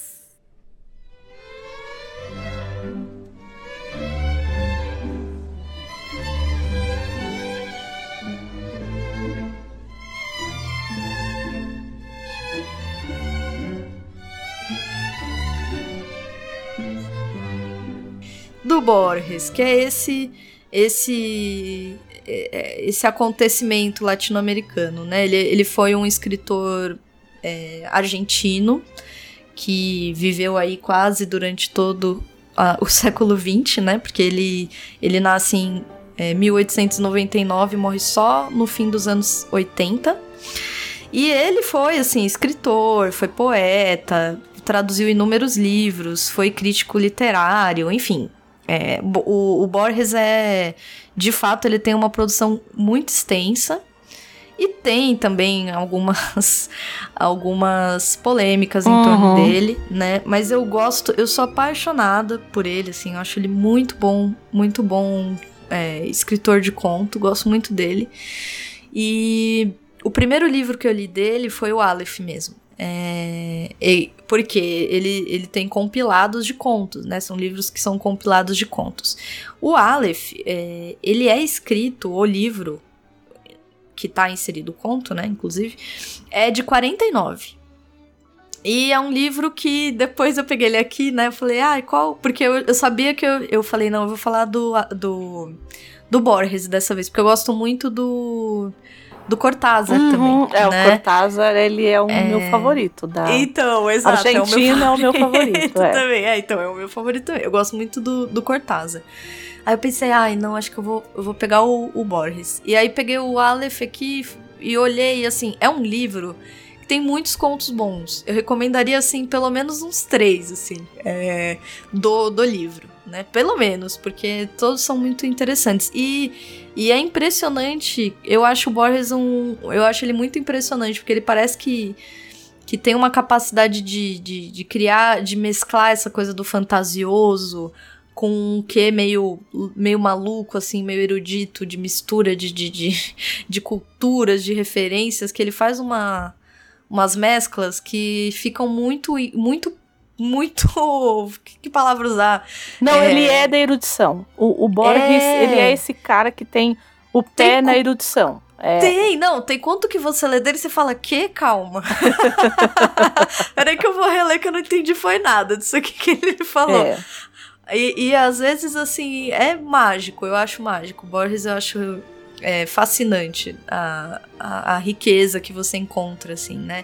O Aleph, esse conto, é, ele me toca em muitos aspectos, porque é, ele conversa comigo. Eu acho que eu me vi muito numa espécie de é, filosofia de, de vida, né? Modo de Uhum. vida, assim, que eu, que eu, eu li e falei, nossa, gente, Borges, assim, meu Deus, ele tipo, parece é, aquela, aquela coisa que todo mundo fala, ah, você se sente entendido, né? Por, por um escritor. eu, eu tive isso com esse conto, quando eu li a É, é, primeira tem uma vez. identificação, rola uma Muito identificação. forte. Tipo muito, eu e o muito Pateta, assim, rola uma identificação. forte. uma identificação Entendi. tipo essa. Ah, E aí, qual é a ideia do, do conto, né? Começa com a história aí de um escritor é, que, que, na verdade, é, é, ele descobre que tem uma...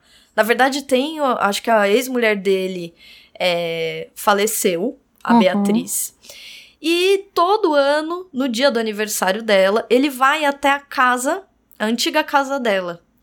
E ele visita essa casa, ele, ele tem uma coisa da rememoração muito forte da, desse, dessa pessoa que foi muito importante para ele é, e, e- e que significou muito para ele, né?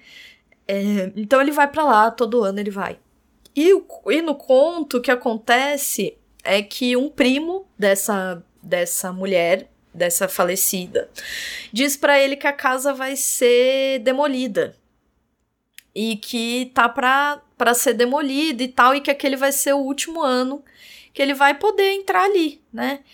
E aí ele, enfim, é, ele acaba de descobrir isso, ele tá muito ali é, nostálgico, um pouco melancólico com todas essas memórias, ele decide ir até a casa da Beatriz uhum. e descer ao porão. E ali é uma coisa maluca, Borges, né? Ele desce as escadas do porão e ali no 19 degrau da escada, ele vê um ponto. Ele vê um como se fosse uma bola, né? Um ponto. E ele, e ele, na verdade, ele deita, ele desce no porão, deita e começa a lembrar dela e começa a olhar o porão e começa aquelas memórias e tal. nananã. Daqui a pouco ele olha assim pra escada e fala: Nossa, tô vendo alguma coisa na escada. Aí ele vai olhando, vai olhando, vai olhando, até que ele descobre que é um ponto, uma coisa meio, meio mística, né? Meio transcendental, uma coisa meio esquisita. E aí, conforme ele olha pra esse ponto, ele vai vendo tudo. Ele vê tudo concentrado nesse ponto, né? É, é o Aleph. E aí tem essa coisa do. né? Da. da, da é, da. Como fala? Da. é, da religião, do pró- o Uhum. próprio título, né? O Aleph. Aleph é essa primeira é a primeira letra do alfabeto hebraico. é, mas aí a gente pode pensar no próprio alfa, né? O- O, Uhum. princípio e, e, e tudo. E aí ele olha nesse ponto, ele vê cidades, ele vê histórias, ele vê pessoas, ele vê todos os ângulos possíveis. É como se fosse uma espécie de onipresença mesmo, né? é, de, de. Eu não quero dar muito spoiler, né? É, Vai- é, que, mas- é que conto sempre é difícil, né? É, então, De- de, de, de falar, né? Mas, mas tem essa coisa mística que é muito mesclada e, e é bem borgiano o conto, porque eu falo borgiano porque con- conforme você vai lendo, você vai vendo que o, Bor- o Borges ele traz uma série de referências muito, muito próprias dele, né? Então, tem o lado místico, esse mesmo livro tem outros contos que trazem essa esse, essa erudição mística, meio fantasiosa, meio mística, meio. Então, o Aleph é um conto que mexe muito comigo. Eu já li mais de uma vez, acho que eu já devo ter lido umas três, quatro vezes, não mais. Eu acho magnífico, né? Acho muito lindo. E, e ao mesmo tempo repleto aí de, de nuances. Você pode reinterpretá-lo e ressignificá-lo e ver ali, é, entender referências que antes você não tinha pegado, né? Eu acho que é, é lindo, assim. Dentro desse livro, vou fazer menções honrosas aqui. Tem Emazuns que eu fiquei com muita vontade de trazer. é lindo, Emazuns é espetacular, assim, você ele mostra como a e para mim, né? Isso é muito meu, tá, gente? Não tô dizendo nada assim. Pra mim é muito um conto do do mostrar como a dor ela é muito parecida. Apesar dela ser muito diferente para as pessoas, é, ela não precisa ser enfim, ela não precisa, ela não precisa trilhar um mesmo caminho. Então tem muita essa coisa da, da vingança. É lindo. Emazuns, eu gosto do O Zahir também. É outro conto que tá lá que é lindo. Que também tem esse lado místico. E que eu também não entendo nada. É, mas tem várias, assim. É um livro muito bom. Que não só o o Aleph, que fecha o livro, é o último conto do livro. É lindo demais, mas todos os outros é, valem a pena. Quem nunca leu Borges, é, eu acho que é uma boa porta de entrada para o escritor, assim, né? Eu acho que é um bom livro para quem nunca leu. Vale muito a pena começar pelo Aleph. E, e é bom, é, é, é, é muito rico. É, eu acho que a gente sempre fala isso aqui, né, Andréia? Uhum. De quanto as pessoas olham pro conto de um lugar, às vezes, tipo, ah, é um conto, né? Sim, sim. E, e o quanto acho que, por exemplo, Borges é um excelente contista. É isso. Eu vou trazer um brasileiro. É, e é um brasileiro que hum, ele disputa, pra mim, e não tem disputa, mas a gente sempre fala a respeito da, da obra do Machado de Assis e Hum, ah, de como o Machado de Assis é grande e tudo mais. Já sei quem. E eu, particularmente, por mais que eu ame Machado, é, eu sou uma grande fã do Lima Barreto. Ah, ele é. E aí eu eu poderia trazer vários, né? Para quem não conhece Lima Barreto, vai ler o romance o Triste Fim de, de Policarpo Quaresma. Acho que todo É, mundo tinha que Lima ler. Barreto é. Mas eu acho que ele é um, um contista assim absurdo. E tem um conto dele que ele cai muito nessa nessa nossa forma e eu, e eu acho Uhum. que o Lima Barreto, diferente do Machado, ele tem essa coisa mais cronista do que o Machado. O Machado, você lê uma Hum. obra dele, ela é, um, ela é para ser uma obra meio que atemporal. Então você Isso. não te- você tem Universal, algumas sei lá. marcações de tempo, Uhum. mas do, do tempo em que ele está ali, mas elas são elas são muito sutis assim, né? Agora o Lima Barreto não, ele traz o tipo de de óculos que a pessoa usa, o tipo de carroça que tem, o tipo ele ele dá uma vida para essa para o que está ao redor da, da protagonista dele e o conto que eu trouxe é claro, não podia ser outro, que era o homem que sabia javanês. Que é genial, assim.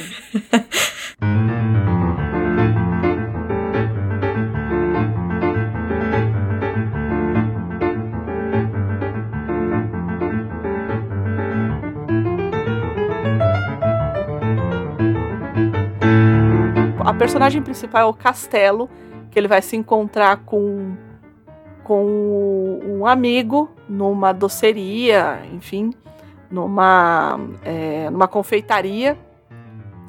E ele, na, naquele momento ali que ele vai se encontrar, ele é um cônsul, né? Ele trabalha Uhum. no consulado e tudo mais.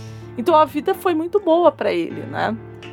E, e ele começa a conversar com esse amigo dele, e o amigo dele, em um determinado momento, fala assim: Nossa, mas a sua vida foi muito louca, né? E ele fala assim: É, eu fiz coisas, por exemplo, como me candidatar a ser uma pessoa que falava javanês e nunca tinha lido nada. Né? Ele responde, ele tá ferrado de grana, ele responde a um anúncio de um sujeito lá que queria aprender a falar javanês. E ele, e ele se coloca nessa Adoro. posição. Vou ensinar o cara que é muito rico a falar javanês. E aí é uma sucessão de, de. É uma comédia de erros, né? É uma sucessão de comédia de coisas que erros, é. acontece e que, inclusive, essa coisa dele falar javanês acaba levando a ser cônsul, né? Então, é, é uma história é muito é muito rica nesse sentido e muito rica do período, né? Uhum. Ele foi publicado, é um conto que foi publicado pela primeira vez, ele foi publicado em folhetim, né? Ali na Gazeta da Tarde, em 1911, né? Então, é, ele vem dessa tradição do folhetim, de vir no jornal e tudo mais.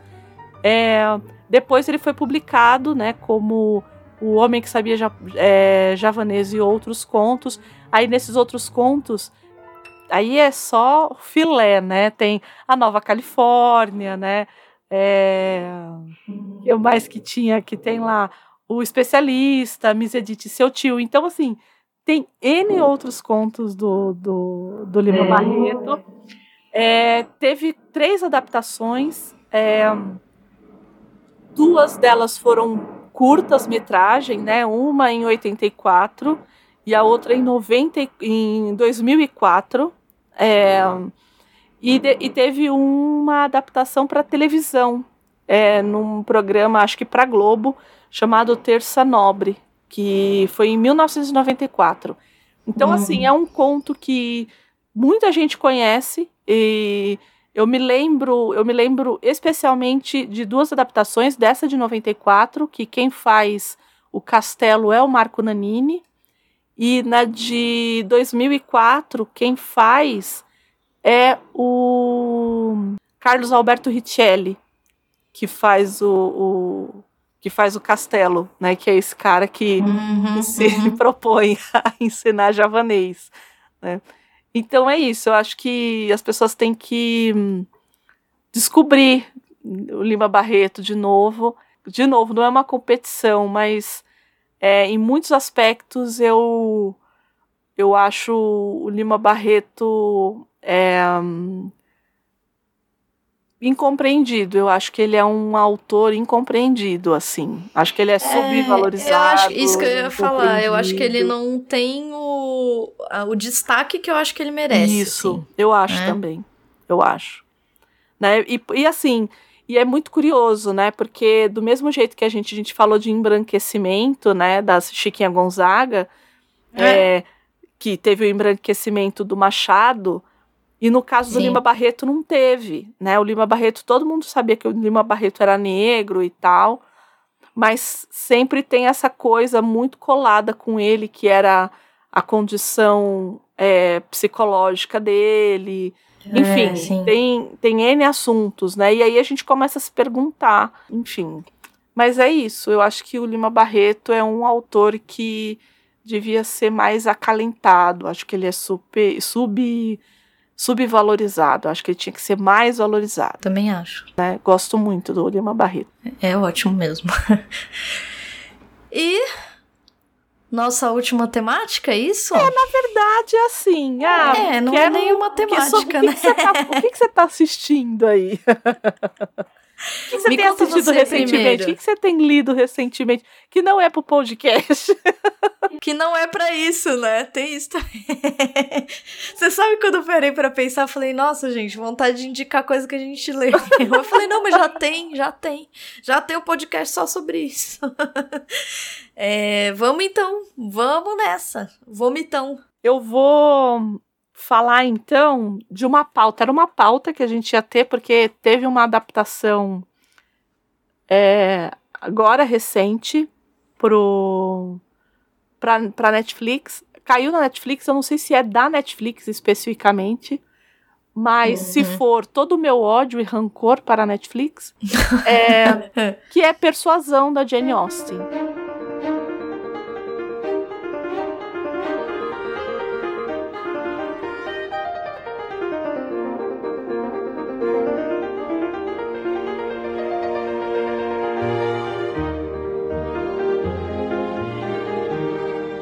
Tô relendo. Ah, É, porque a gente ia reler, de eu ia reler, acho que a Gabi ia ser o primeiro, o ia. primeiro Jane Austen que a Gabi ia ler, acabou caindo a pauta.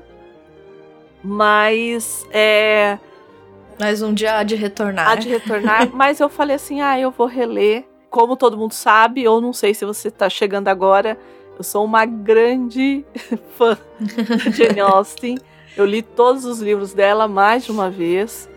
E Persuasão é o segundo livro da Jane Austen que eu mais gosto. O primeiro, claro, acho que é o de todo mundo, Orgulho e Preconceito. Mas o Persuasão, para mim, ele tem um. Ele tem uma. uma ele é uma Jane Austen já madura, né? Ele foi publicado ali em 1816. É, a Jane Austen morreu em 1900. Ele foi publicado em 1817, ela morreu em 1816. Então é uma publicação póstuma. Foi o último livro que ela completou, de fato, que ela escreveu até o final. O outro é o Sandington, que tem uma série aí que ela está sendo é, que o pessoal só pegou assim mais ou menos a estrutura e estão tentando fazer, mas é uma obra inacabada da, da Jane Austen. Ela morreu muito jovem, ela morreu com 41 anos. Para quem não Super conhece, jovem, né? é, morreu de doença de Edson, de Edson, e numa época, né, que escritoras não eram é, não eram tão comuns, né? Tinha, ela era muito fã da Anne Radcliffe, que, esque- que escreveu os Mistérios de Udolfo, de Udolfo né? É, Uhum. Tanto que tem um, um livro dela que é uma paródia, que chama é, a, a Abadia de Northanger, é uma, uma paródia a esse, a esse livro, que é bem na chave do gótico. A, a Anne Radcliffe ela era bem nessa chave do gótico. Mas aqui no Persuasão, ele é o primeiro livro que tem uma protagonista que é mais velha.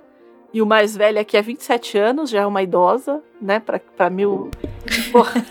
Eita, passamos demais, hein? Então, é uma idosa. 27 Mas demais anos. mesmo. Mas É. era uma é, é uma coisa de segunda chance, né? Porque uma mulher de 27 anos possivelmente não iria mais se casar naquele período, né? Então tem todo um, um lance de segundas chances e, e ela Uhum, coloca uhum. quando ela, ela se corresponde muito com a irmã dela, né? A história dessas duas irmãs é muito trágica, né? Assim, a, a Jane Austen é, foi uma escolha de fato. Ela não. Ela parece que ela realmente não quis se casar, não era um desejo dela.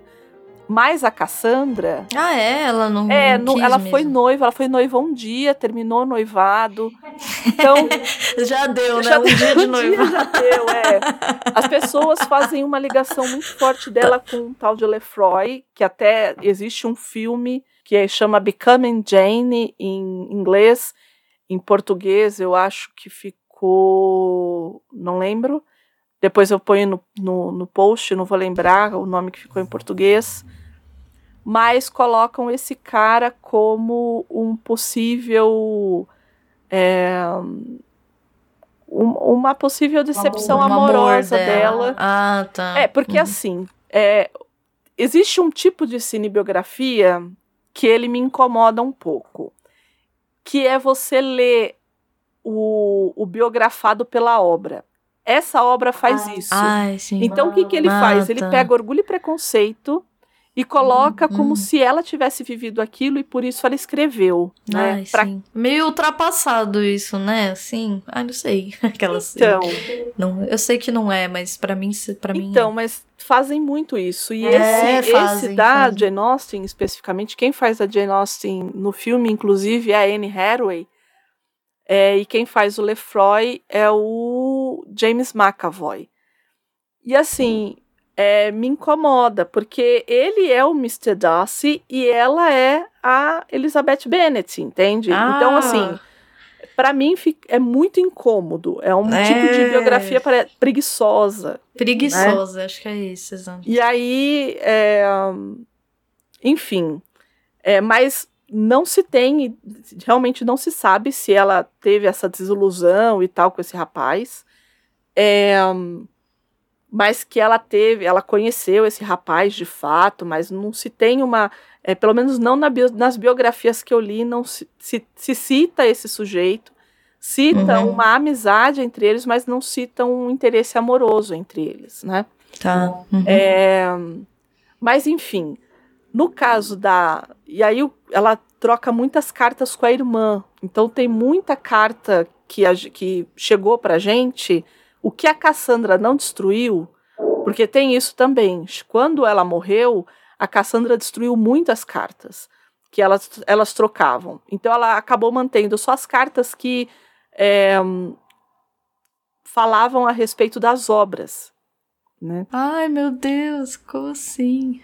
É, Fico triste. Enfim. É, então, mas eu acho que tinha. é, eu acho que ela não queria expor a irmã. Não, com certeza, né? Com certeza, mas acho que, ai, que pena. É, então.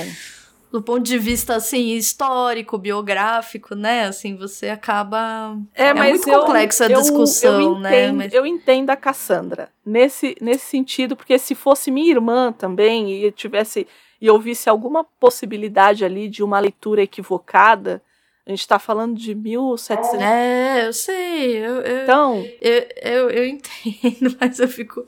Ah, enfim. é muito complexo, né? É, com- é- a discussão disso em si é complexo, É, eu acho. Dessa, é. É a, questão gente da lê, é a gente lê, é por exemplo, complexa. as cartas do Dom Pedro que ele trocava com a Domitila. E a gente Isso. saber que ela chamava a Domitila, para quem né, não ligou o nome à pessoa, a Marquesa de Santos, né? É. E ele, ele, ela chamar ele de demonão e ela de titila. e aí você lê nas cartas, aí você fala. Aí você olha, e fala, Demonão! Demonão! demonão. Você sabia bom. dessa? Então, eu sabia que tinham coisas assim, né? Que, que então, eram. demonão, gente. então, assim, Eita, nós. E aí, numa dessas cartas, ela fala para Cassandra, né, que era, era a N, que é a personagem principal, era uma personagem que era ela, né, que era a própria Jane, eh, a Jane Austen, que era a, a irmã Cassandra, que é essa possibilidade de uma segunda chance, né, essa, de vislumbrar algo depois é, de mais velho, né.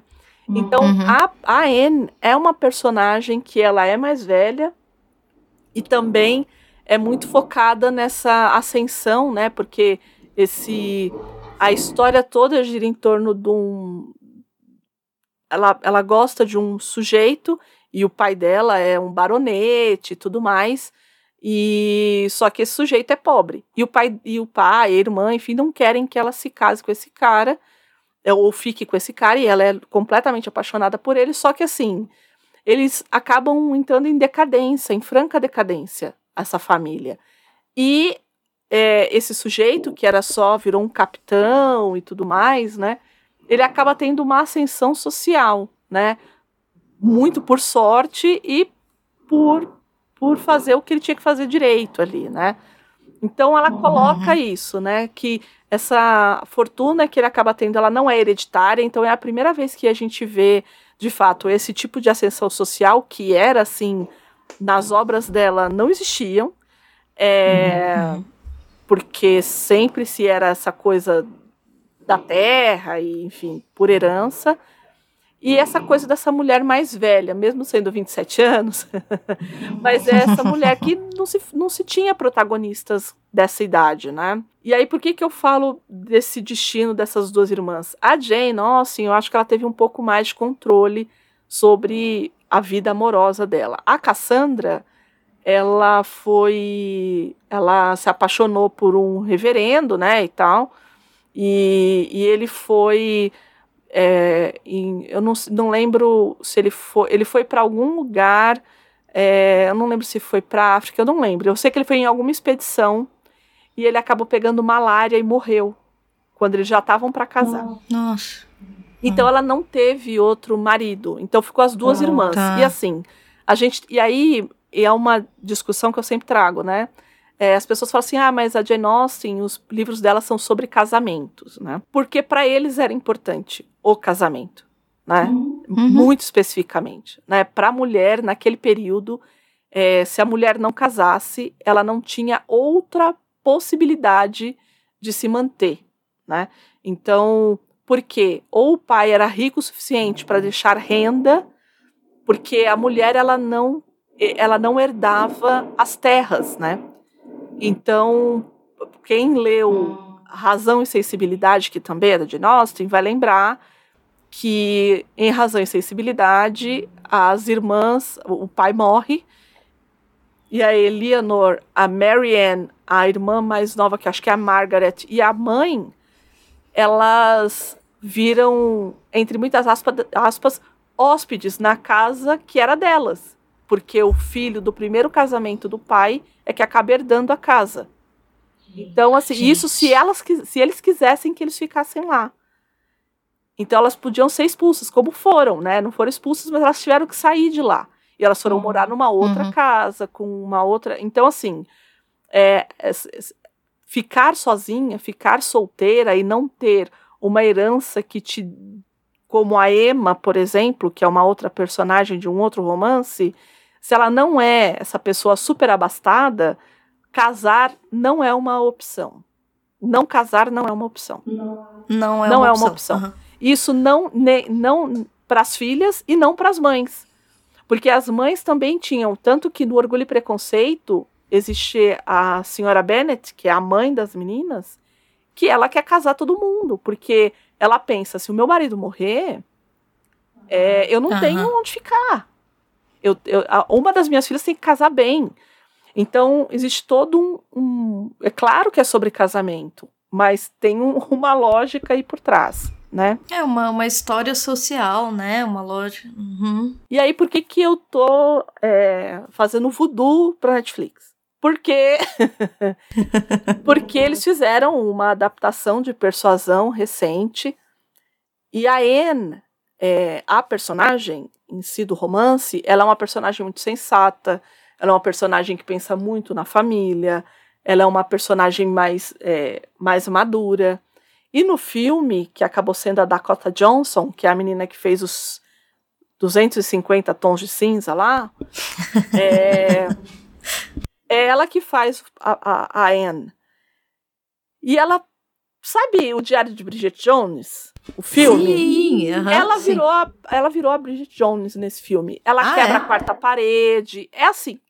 É, Nossa, é, André. é assim, é como não fazer um show de filme- horrores. é um show de sim. horror.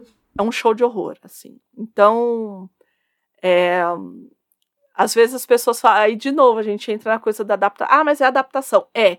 Mas assim, como o filme já é ruim. Como adaptação de uma obra que eu conheço tanto, é muito pior.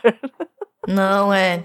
Até eu que não, não sou a. Né, não sou a conhecedora aí da, da área, vamos dizer assim.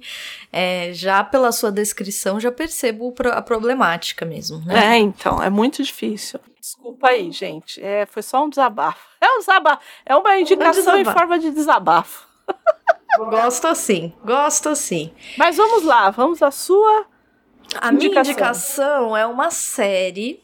Eu já sei. estreia. Zé André já imagina qual é. Estreia, estreou esse ano. Uhum. Eu gosto muito, muito dessa série. Uhum. Ela se chama Ruptura. É, André acertou. Porque eu virei o quê? É, dá pra perceber uma característica minha muito forte. Porque eu sou o quê? A pessoa monotemática. Então a pessoa gostou, a pessoa passa o quê? Meses falando, gente, mas é maravilhoso. Mas tem que assistir. Não assistiu, vai assistir. Aí passa, aí daqui a pouco eu tô lendo, não sei o que, eu fico monotemática de novo. Então é isso, né? É isso. Ruptura é uma série, é... ela tá na Apple TV, para quem aí desejar assistir. Ela tem nove episódios e ela estreou esse ano, comecinho desse ano mesmo, 2022. É... Ela é dirigida pelo Ben Stiller, Uhum. tá? Fica aí a, a questão. É muito, muito boa. Ela é um, uma ficção científica, só que ela tem um pouco dessa desse thriller, né? Ela é um, um suspense, assim, um. Eu não vou dizer terror psicológico, porque não é terror, né? Mas tem essa coisa psicológica por trás. Por quê?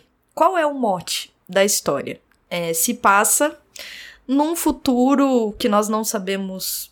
É um futuro relativamente próximo, não parece nada absurdamente distante, né? Mas é um futuro distópico que a gente não tem aí tantos elementos sobre a sociedade de então, mas nós sabemos que existe uma indústria chama Lumon, que é uma indústria tecnológica e é, nanotecnológica, talvez, sei lá. Ela faz procedimentos nos funcionários, é, e daí vem o nome da série, de ruptura. Elas, elas separam as memórias desses funcionários quando eles estão ali dentro da indústria trabalhando das memórias externas da vida cotidiana deles.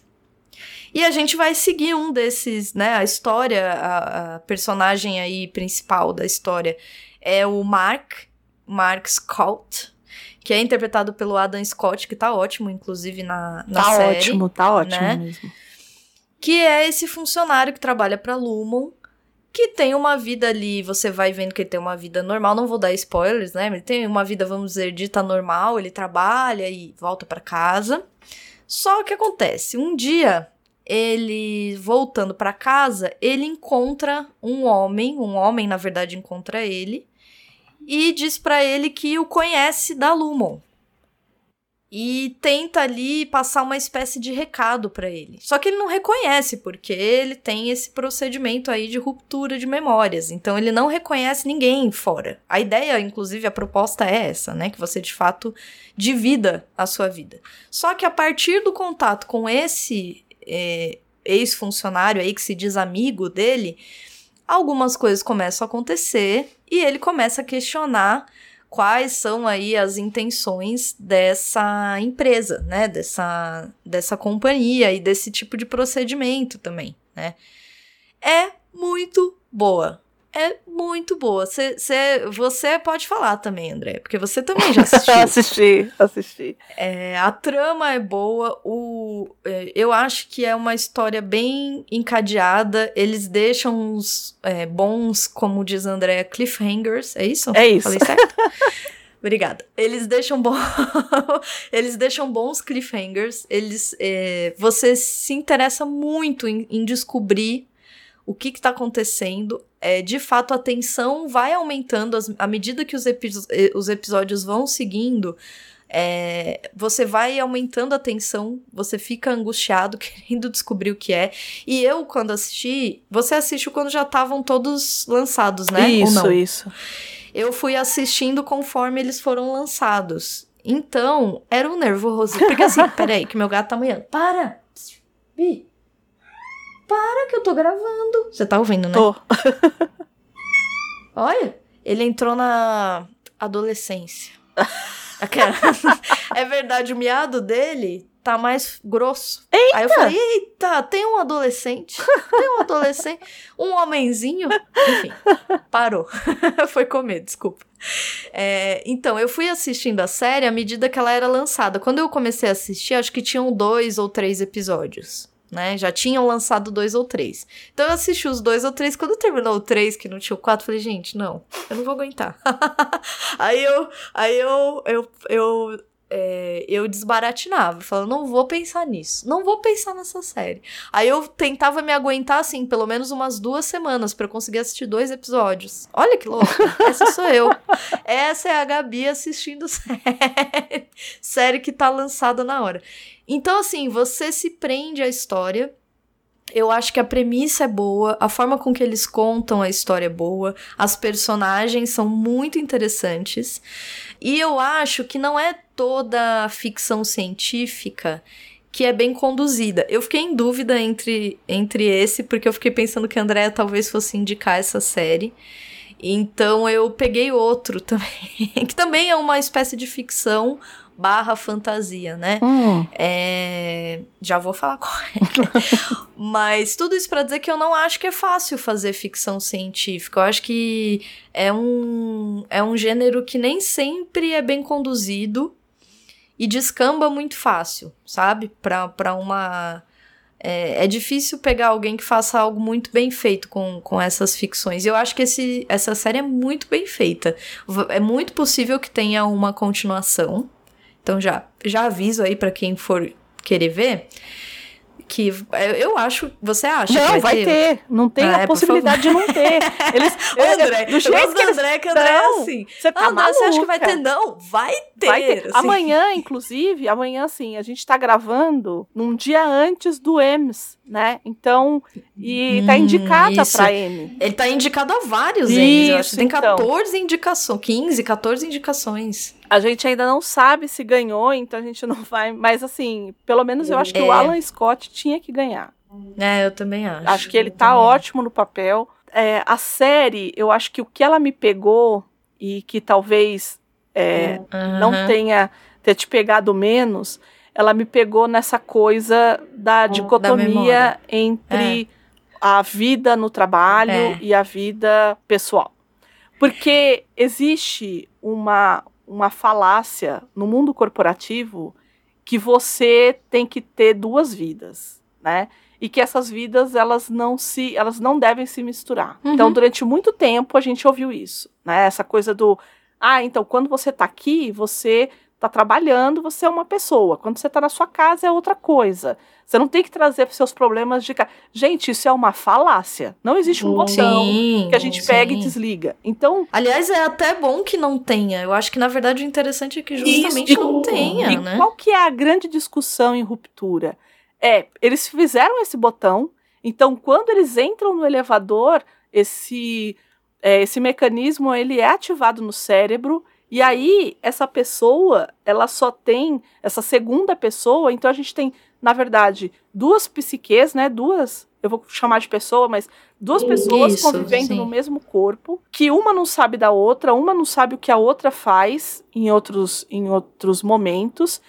E assim, aqui só tem a vida dela fora do trabalho, ela não sabe essencialmente no que ela trabalha. Porque a gente vê ali no, no na série que eles têm que ficar é, colocando uns números, e aí eles falam assim: ah, você vai ter sentimento para o número, se o número é ruim, você joga ele num lugar. Então a gente não sabe muito bem. É, o que, que é isso, que que né? É, uhum. né? Sobre o que, que é esse trabalho. É, então, assim, eles podem estar explodindo o lugar, ninguém sabe sobre o que, que é. Isso é uma Exato. coisa. E a outra coisa é que você confina essa, essa pessoa do trabalho a viver aquela vida miserável do trabalho. É. E essa persona que está ali no trabalho, é claro que ele é um ser humano adulto, mas ele é tratado como criança, porque ele nasce nesse momento do, da ruptura. Então você vai ver algumas recompensas, por exemplo, Noite do Waffle, é, vamos ter não sei quanto tempo de dança. Então, assim, existe todo um mecanismo ali e, e você olha para aquelas pessoas, aquela vida miserável que só tem aquilo, né? Essa é. segunda é. vida ali. E é isso, eu acho que a, a, a, a, a coisa mais legal dessa série é essa discussão é abrir essa discussão. Não, e, e, a ideia mesmo, porque aí cada um uma dessas personagens, desses funcionários, você vai descobrindo ao longo da série e não fica claro porque só tem um- uma temporada, né? Imagino que as próximas talvez a próxima talvez traga um- uma continuidade aí a gente entenda um pouco melhor. Mas cada uma dessas, de- cada um desses funcionários tem um motivo para querer esse tipo de ruptura, Uhum. né? E também eu acho que esses motivos são interessantes, assim. É, enfim, é muito bem feito, é complexo, né?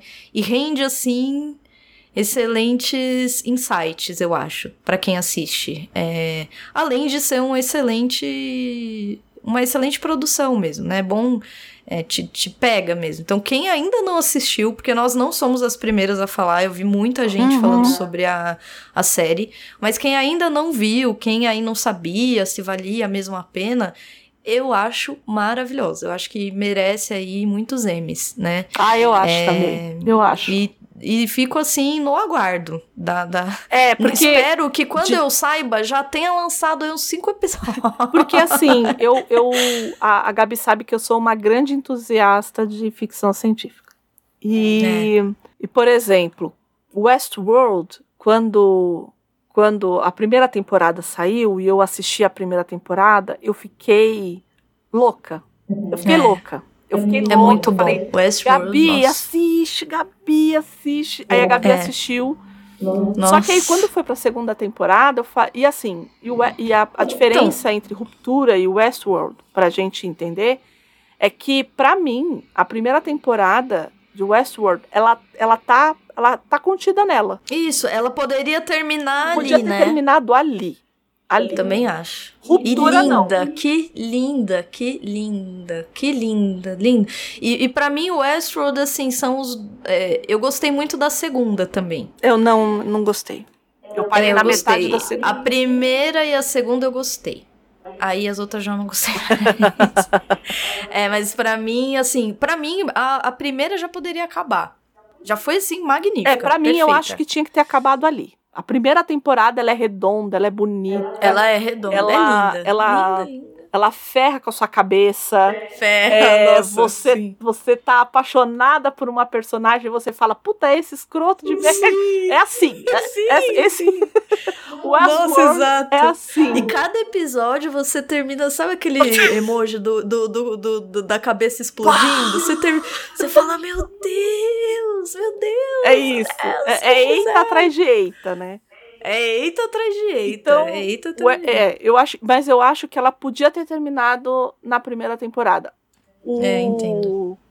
O Ruptura, não. Eu acho que Ruptura, ele deixa gancho pra segunda temporada. Ah, sim. Porque ele sim. termina e você fica com aquela cara de ué. É, não, Desesperado. ele termina você, num você termina ápice, exato. Termina num ápice que você fala, gente, calma. Torcedores, calma.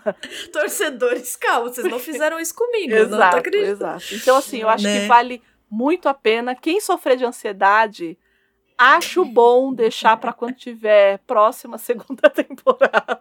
É verdade. Talvez pra quem, né? Porque tem gente que quer saber. Sim. Não que eu não queira. Veja bem, não é que eu não queira. Mas a vida agora eu já assisti. O que, que eu posso fazer? Não dá, Vou né? ligar O que pro está Adam visto não pode ser desvisto, né? É, mas, ah, vou ligar pro Ben Stiller e falar, filho, se vira, Se vira traz aí, isso, né? ô, ô brother. Eu não vi como é que é de Berford roxo. Enfim. A minha outra indicação, que aí é uma menção honrosa, já que eu não. Porque eu fiquei pensando, ai, será que a André vai trazer ruptura? Porque eu sei que ela gostou tanto quanto eu. Aí eu fiquei meio assim. Então eu separei outra que também é espetacular, que também é nova, que eu acho que ainda tá nos cinemas. Que também é uma ficção científica. Que olhei e vi que tem na Amazon Prime, tem na Apple TV e tem nos cinemas. Se chama Tudo em Todo Lugar ao mesmo tempo. ah, gente, olha, se vocês não assistiram esse filme até agora, vocês parem o que vocês estão fazendo. Vocês vão assistir esse filme. Para! Ah, mas estou trabalhando. Agora. Agora, agora. Desliga esse podcast. Não, espera que já tá no último. Mas terminou, você vai lá e você assiste. Porque assim, esse filme é muito. Isso pra mim. Vou voltar ao, ao, ao meme do Casimiro. Isso aqui é elite. Isso aqui é elite. Isso aqui é elite, gente. É. tudo em todo lugar ao mesmo tempo.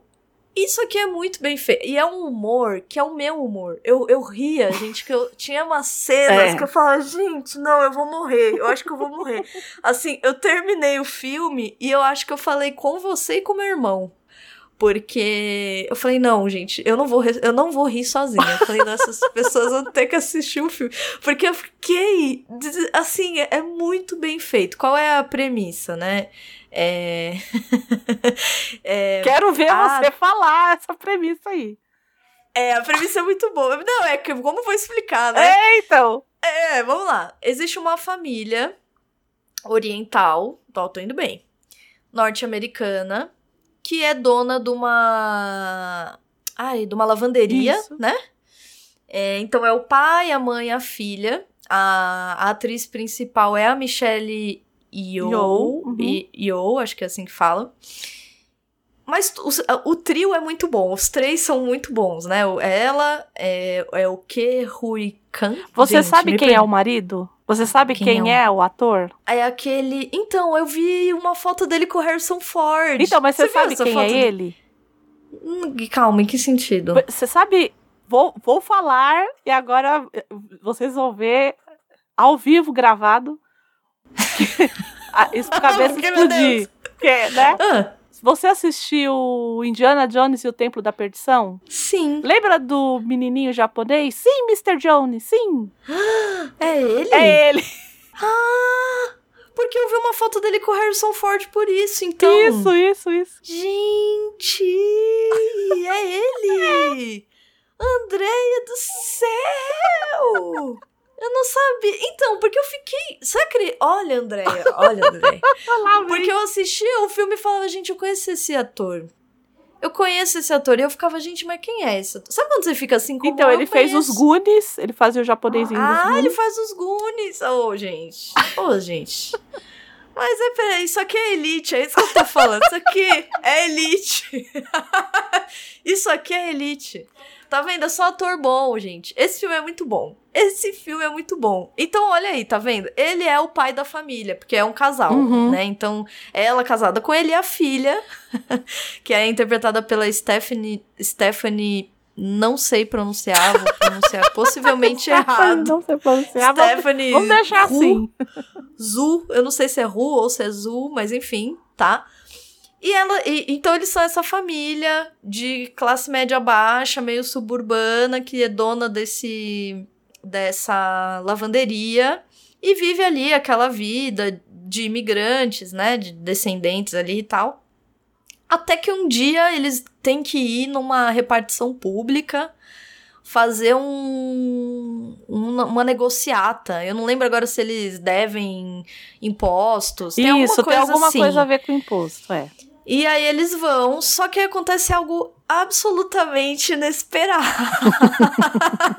é um filme muito louco, gente. É uma ficção científica de viagem, de, de, de como que fala isso? De Viagem em multiversos. metaverso, Esse é, o, multiverso. esse é, por excelência, o multiverso da loucura. Esquece É o multiverso do, do Doutor Estranho. É esse daqui. Ah, não, é. É esse aqui, exatamente. E é muito bem feito, porque é um, um senso de humor de uma forma, assim, é um- tem umas sacadas que são brilhantes, assim, são muito É, boas. você né? Começa o primeiro e o segundo ato, você ri muito, e no terceiro ato Sim. você está se debulhando em lágrimas.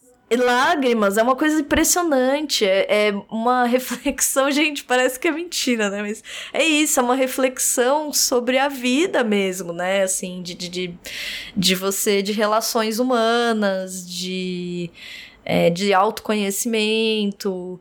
É, de relações amorosas, de relações familiares. É muito interessante, assim, porque você não espera, porque o filme ele é muito inesperado. Ele é surtado. todos os sen- a, a É categoria, a, surtadíssimo, catego- do a começo categoria que eu falo assim, toda vez que eu vejo, eu falo pra minha mãe, falo, mãe, esse filme aí é surtado.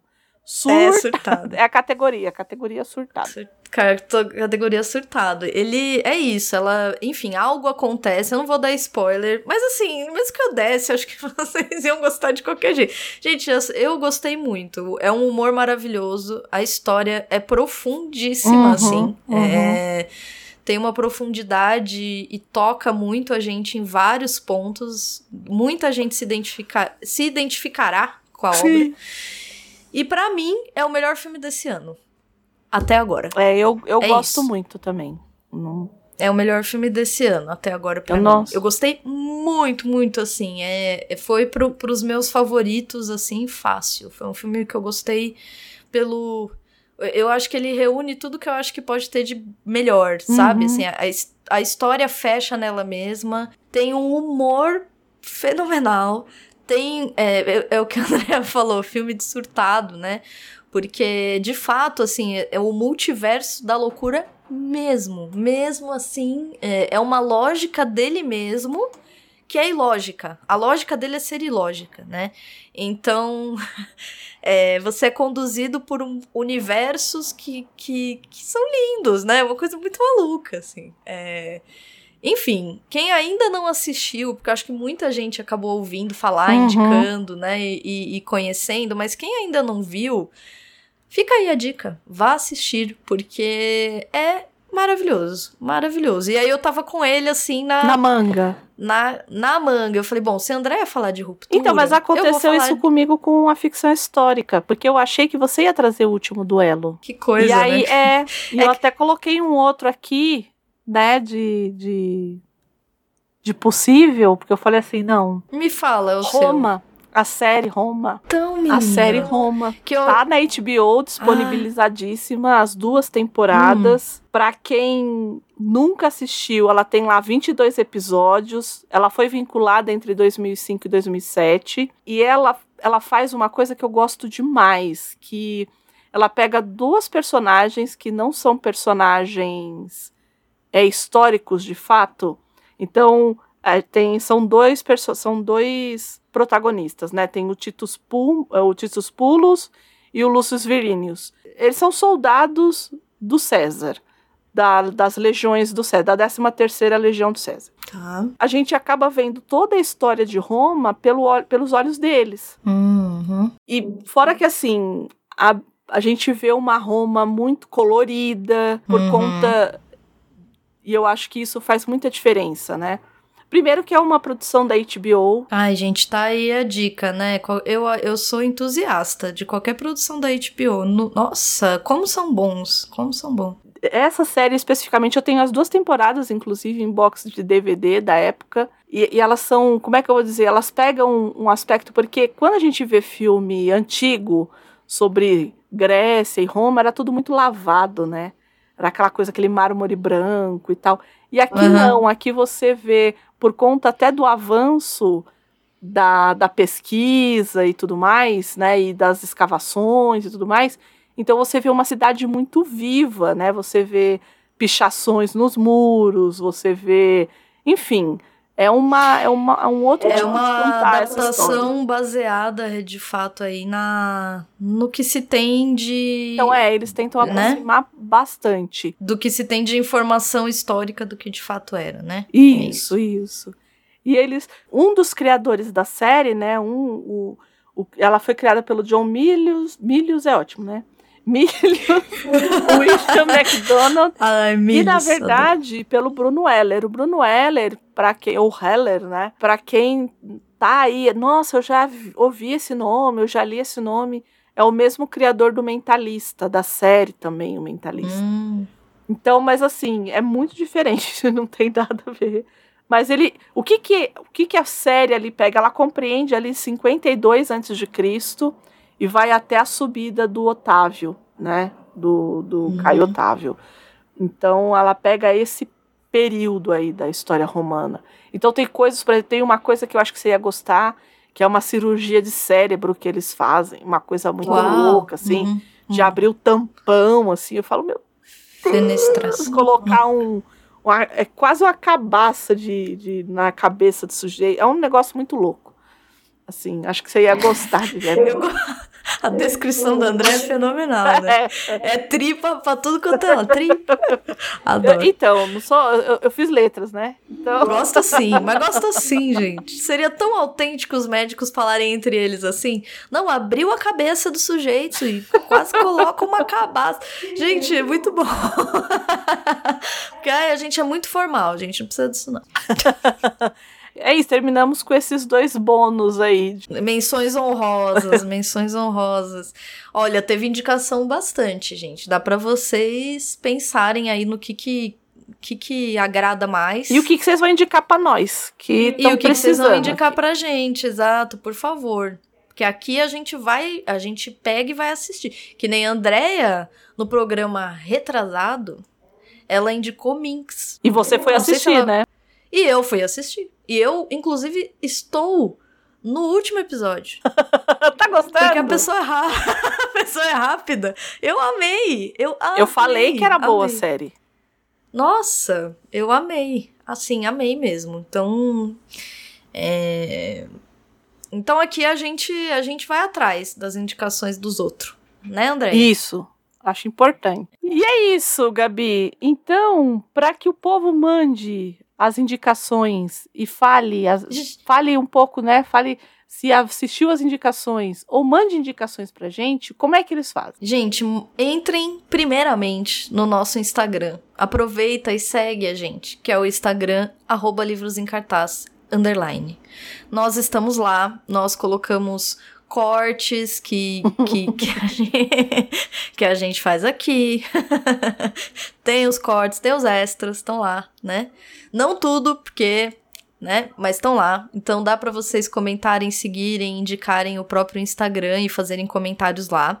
Ou enviem um e-mail pra gente, que é contato arroba, arroba livrosemcartaz.com.br. Faça é, suas indicações, façam perguntas, façam elogios, né?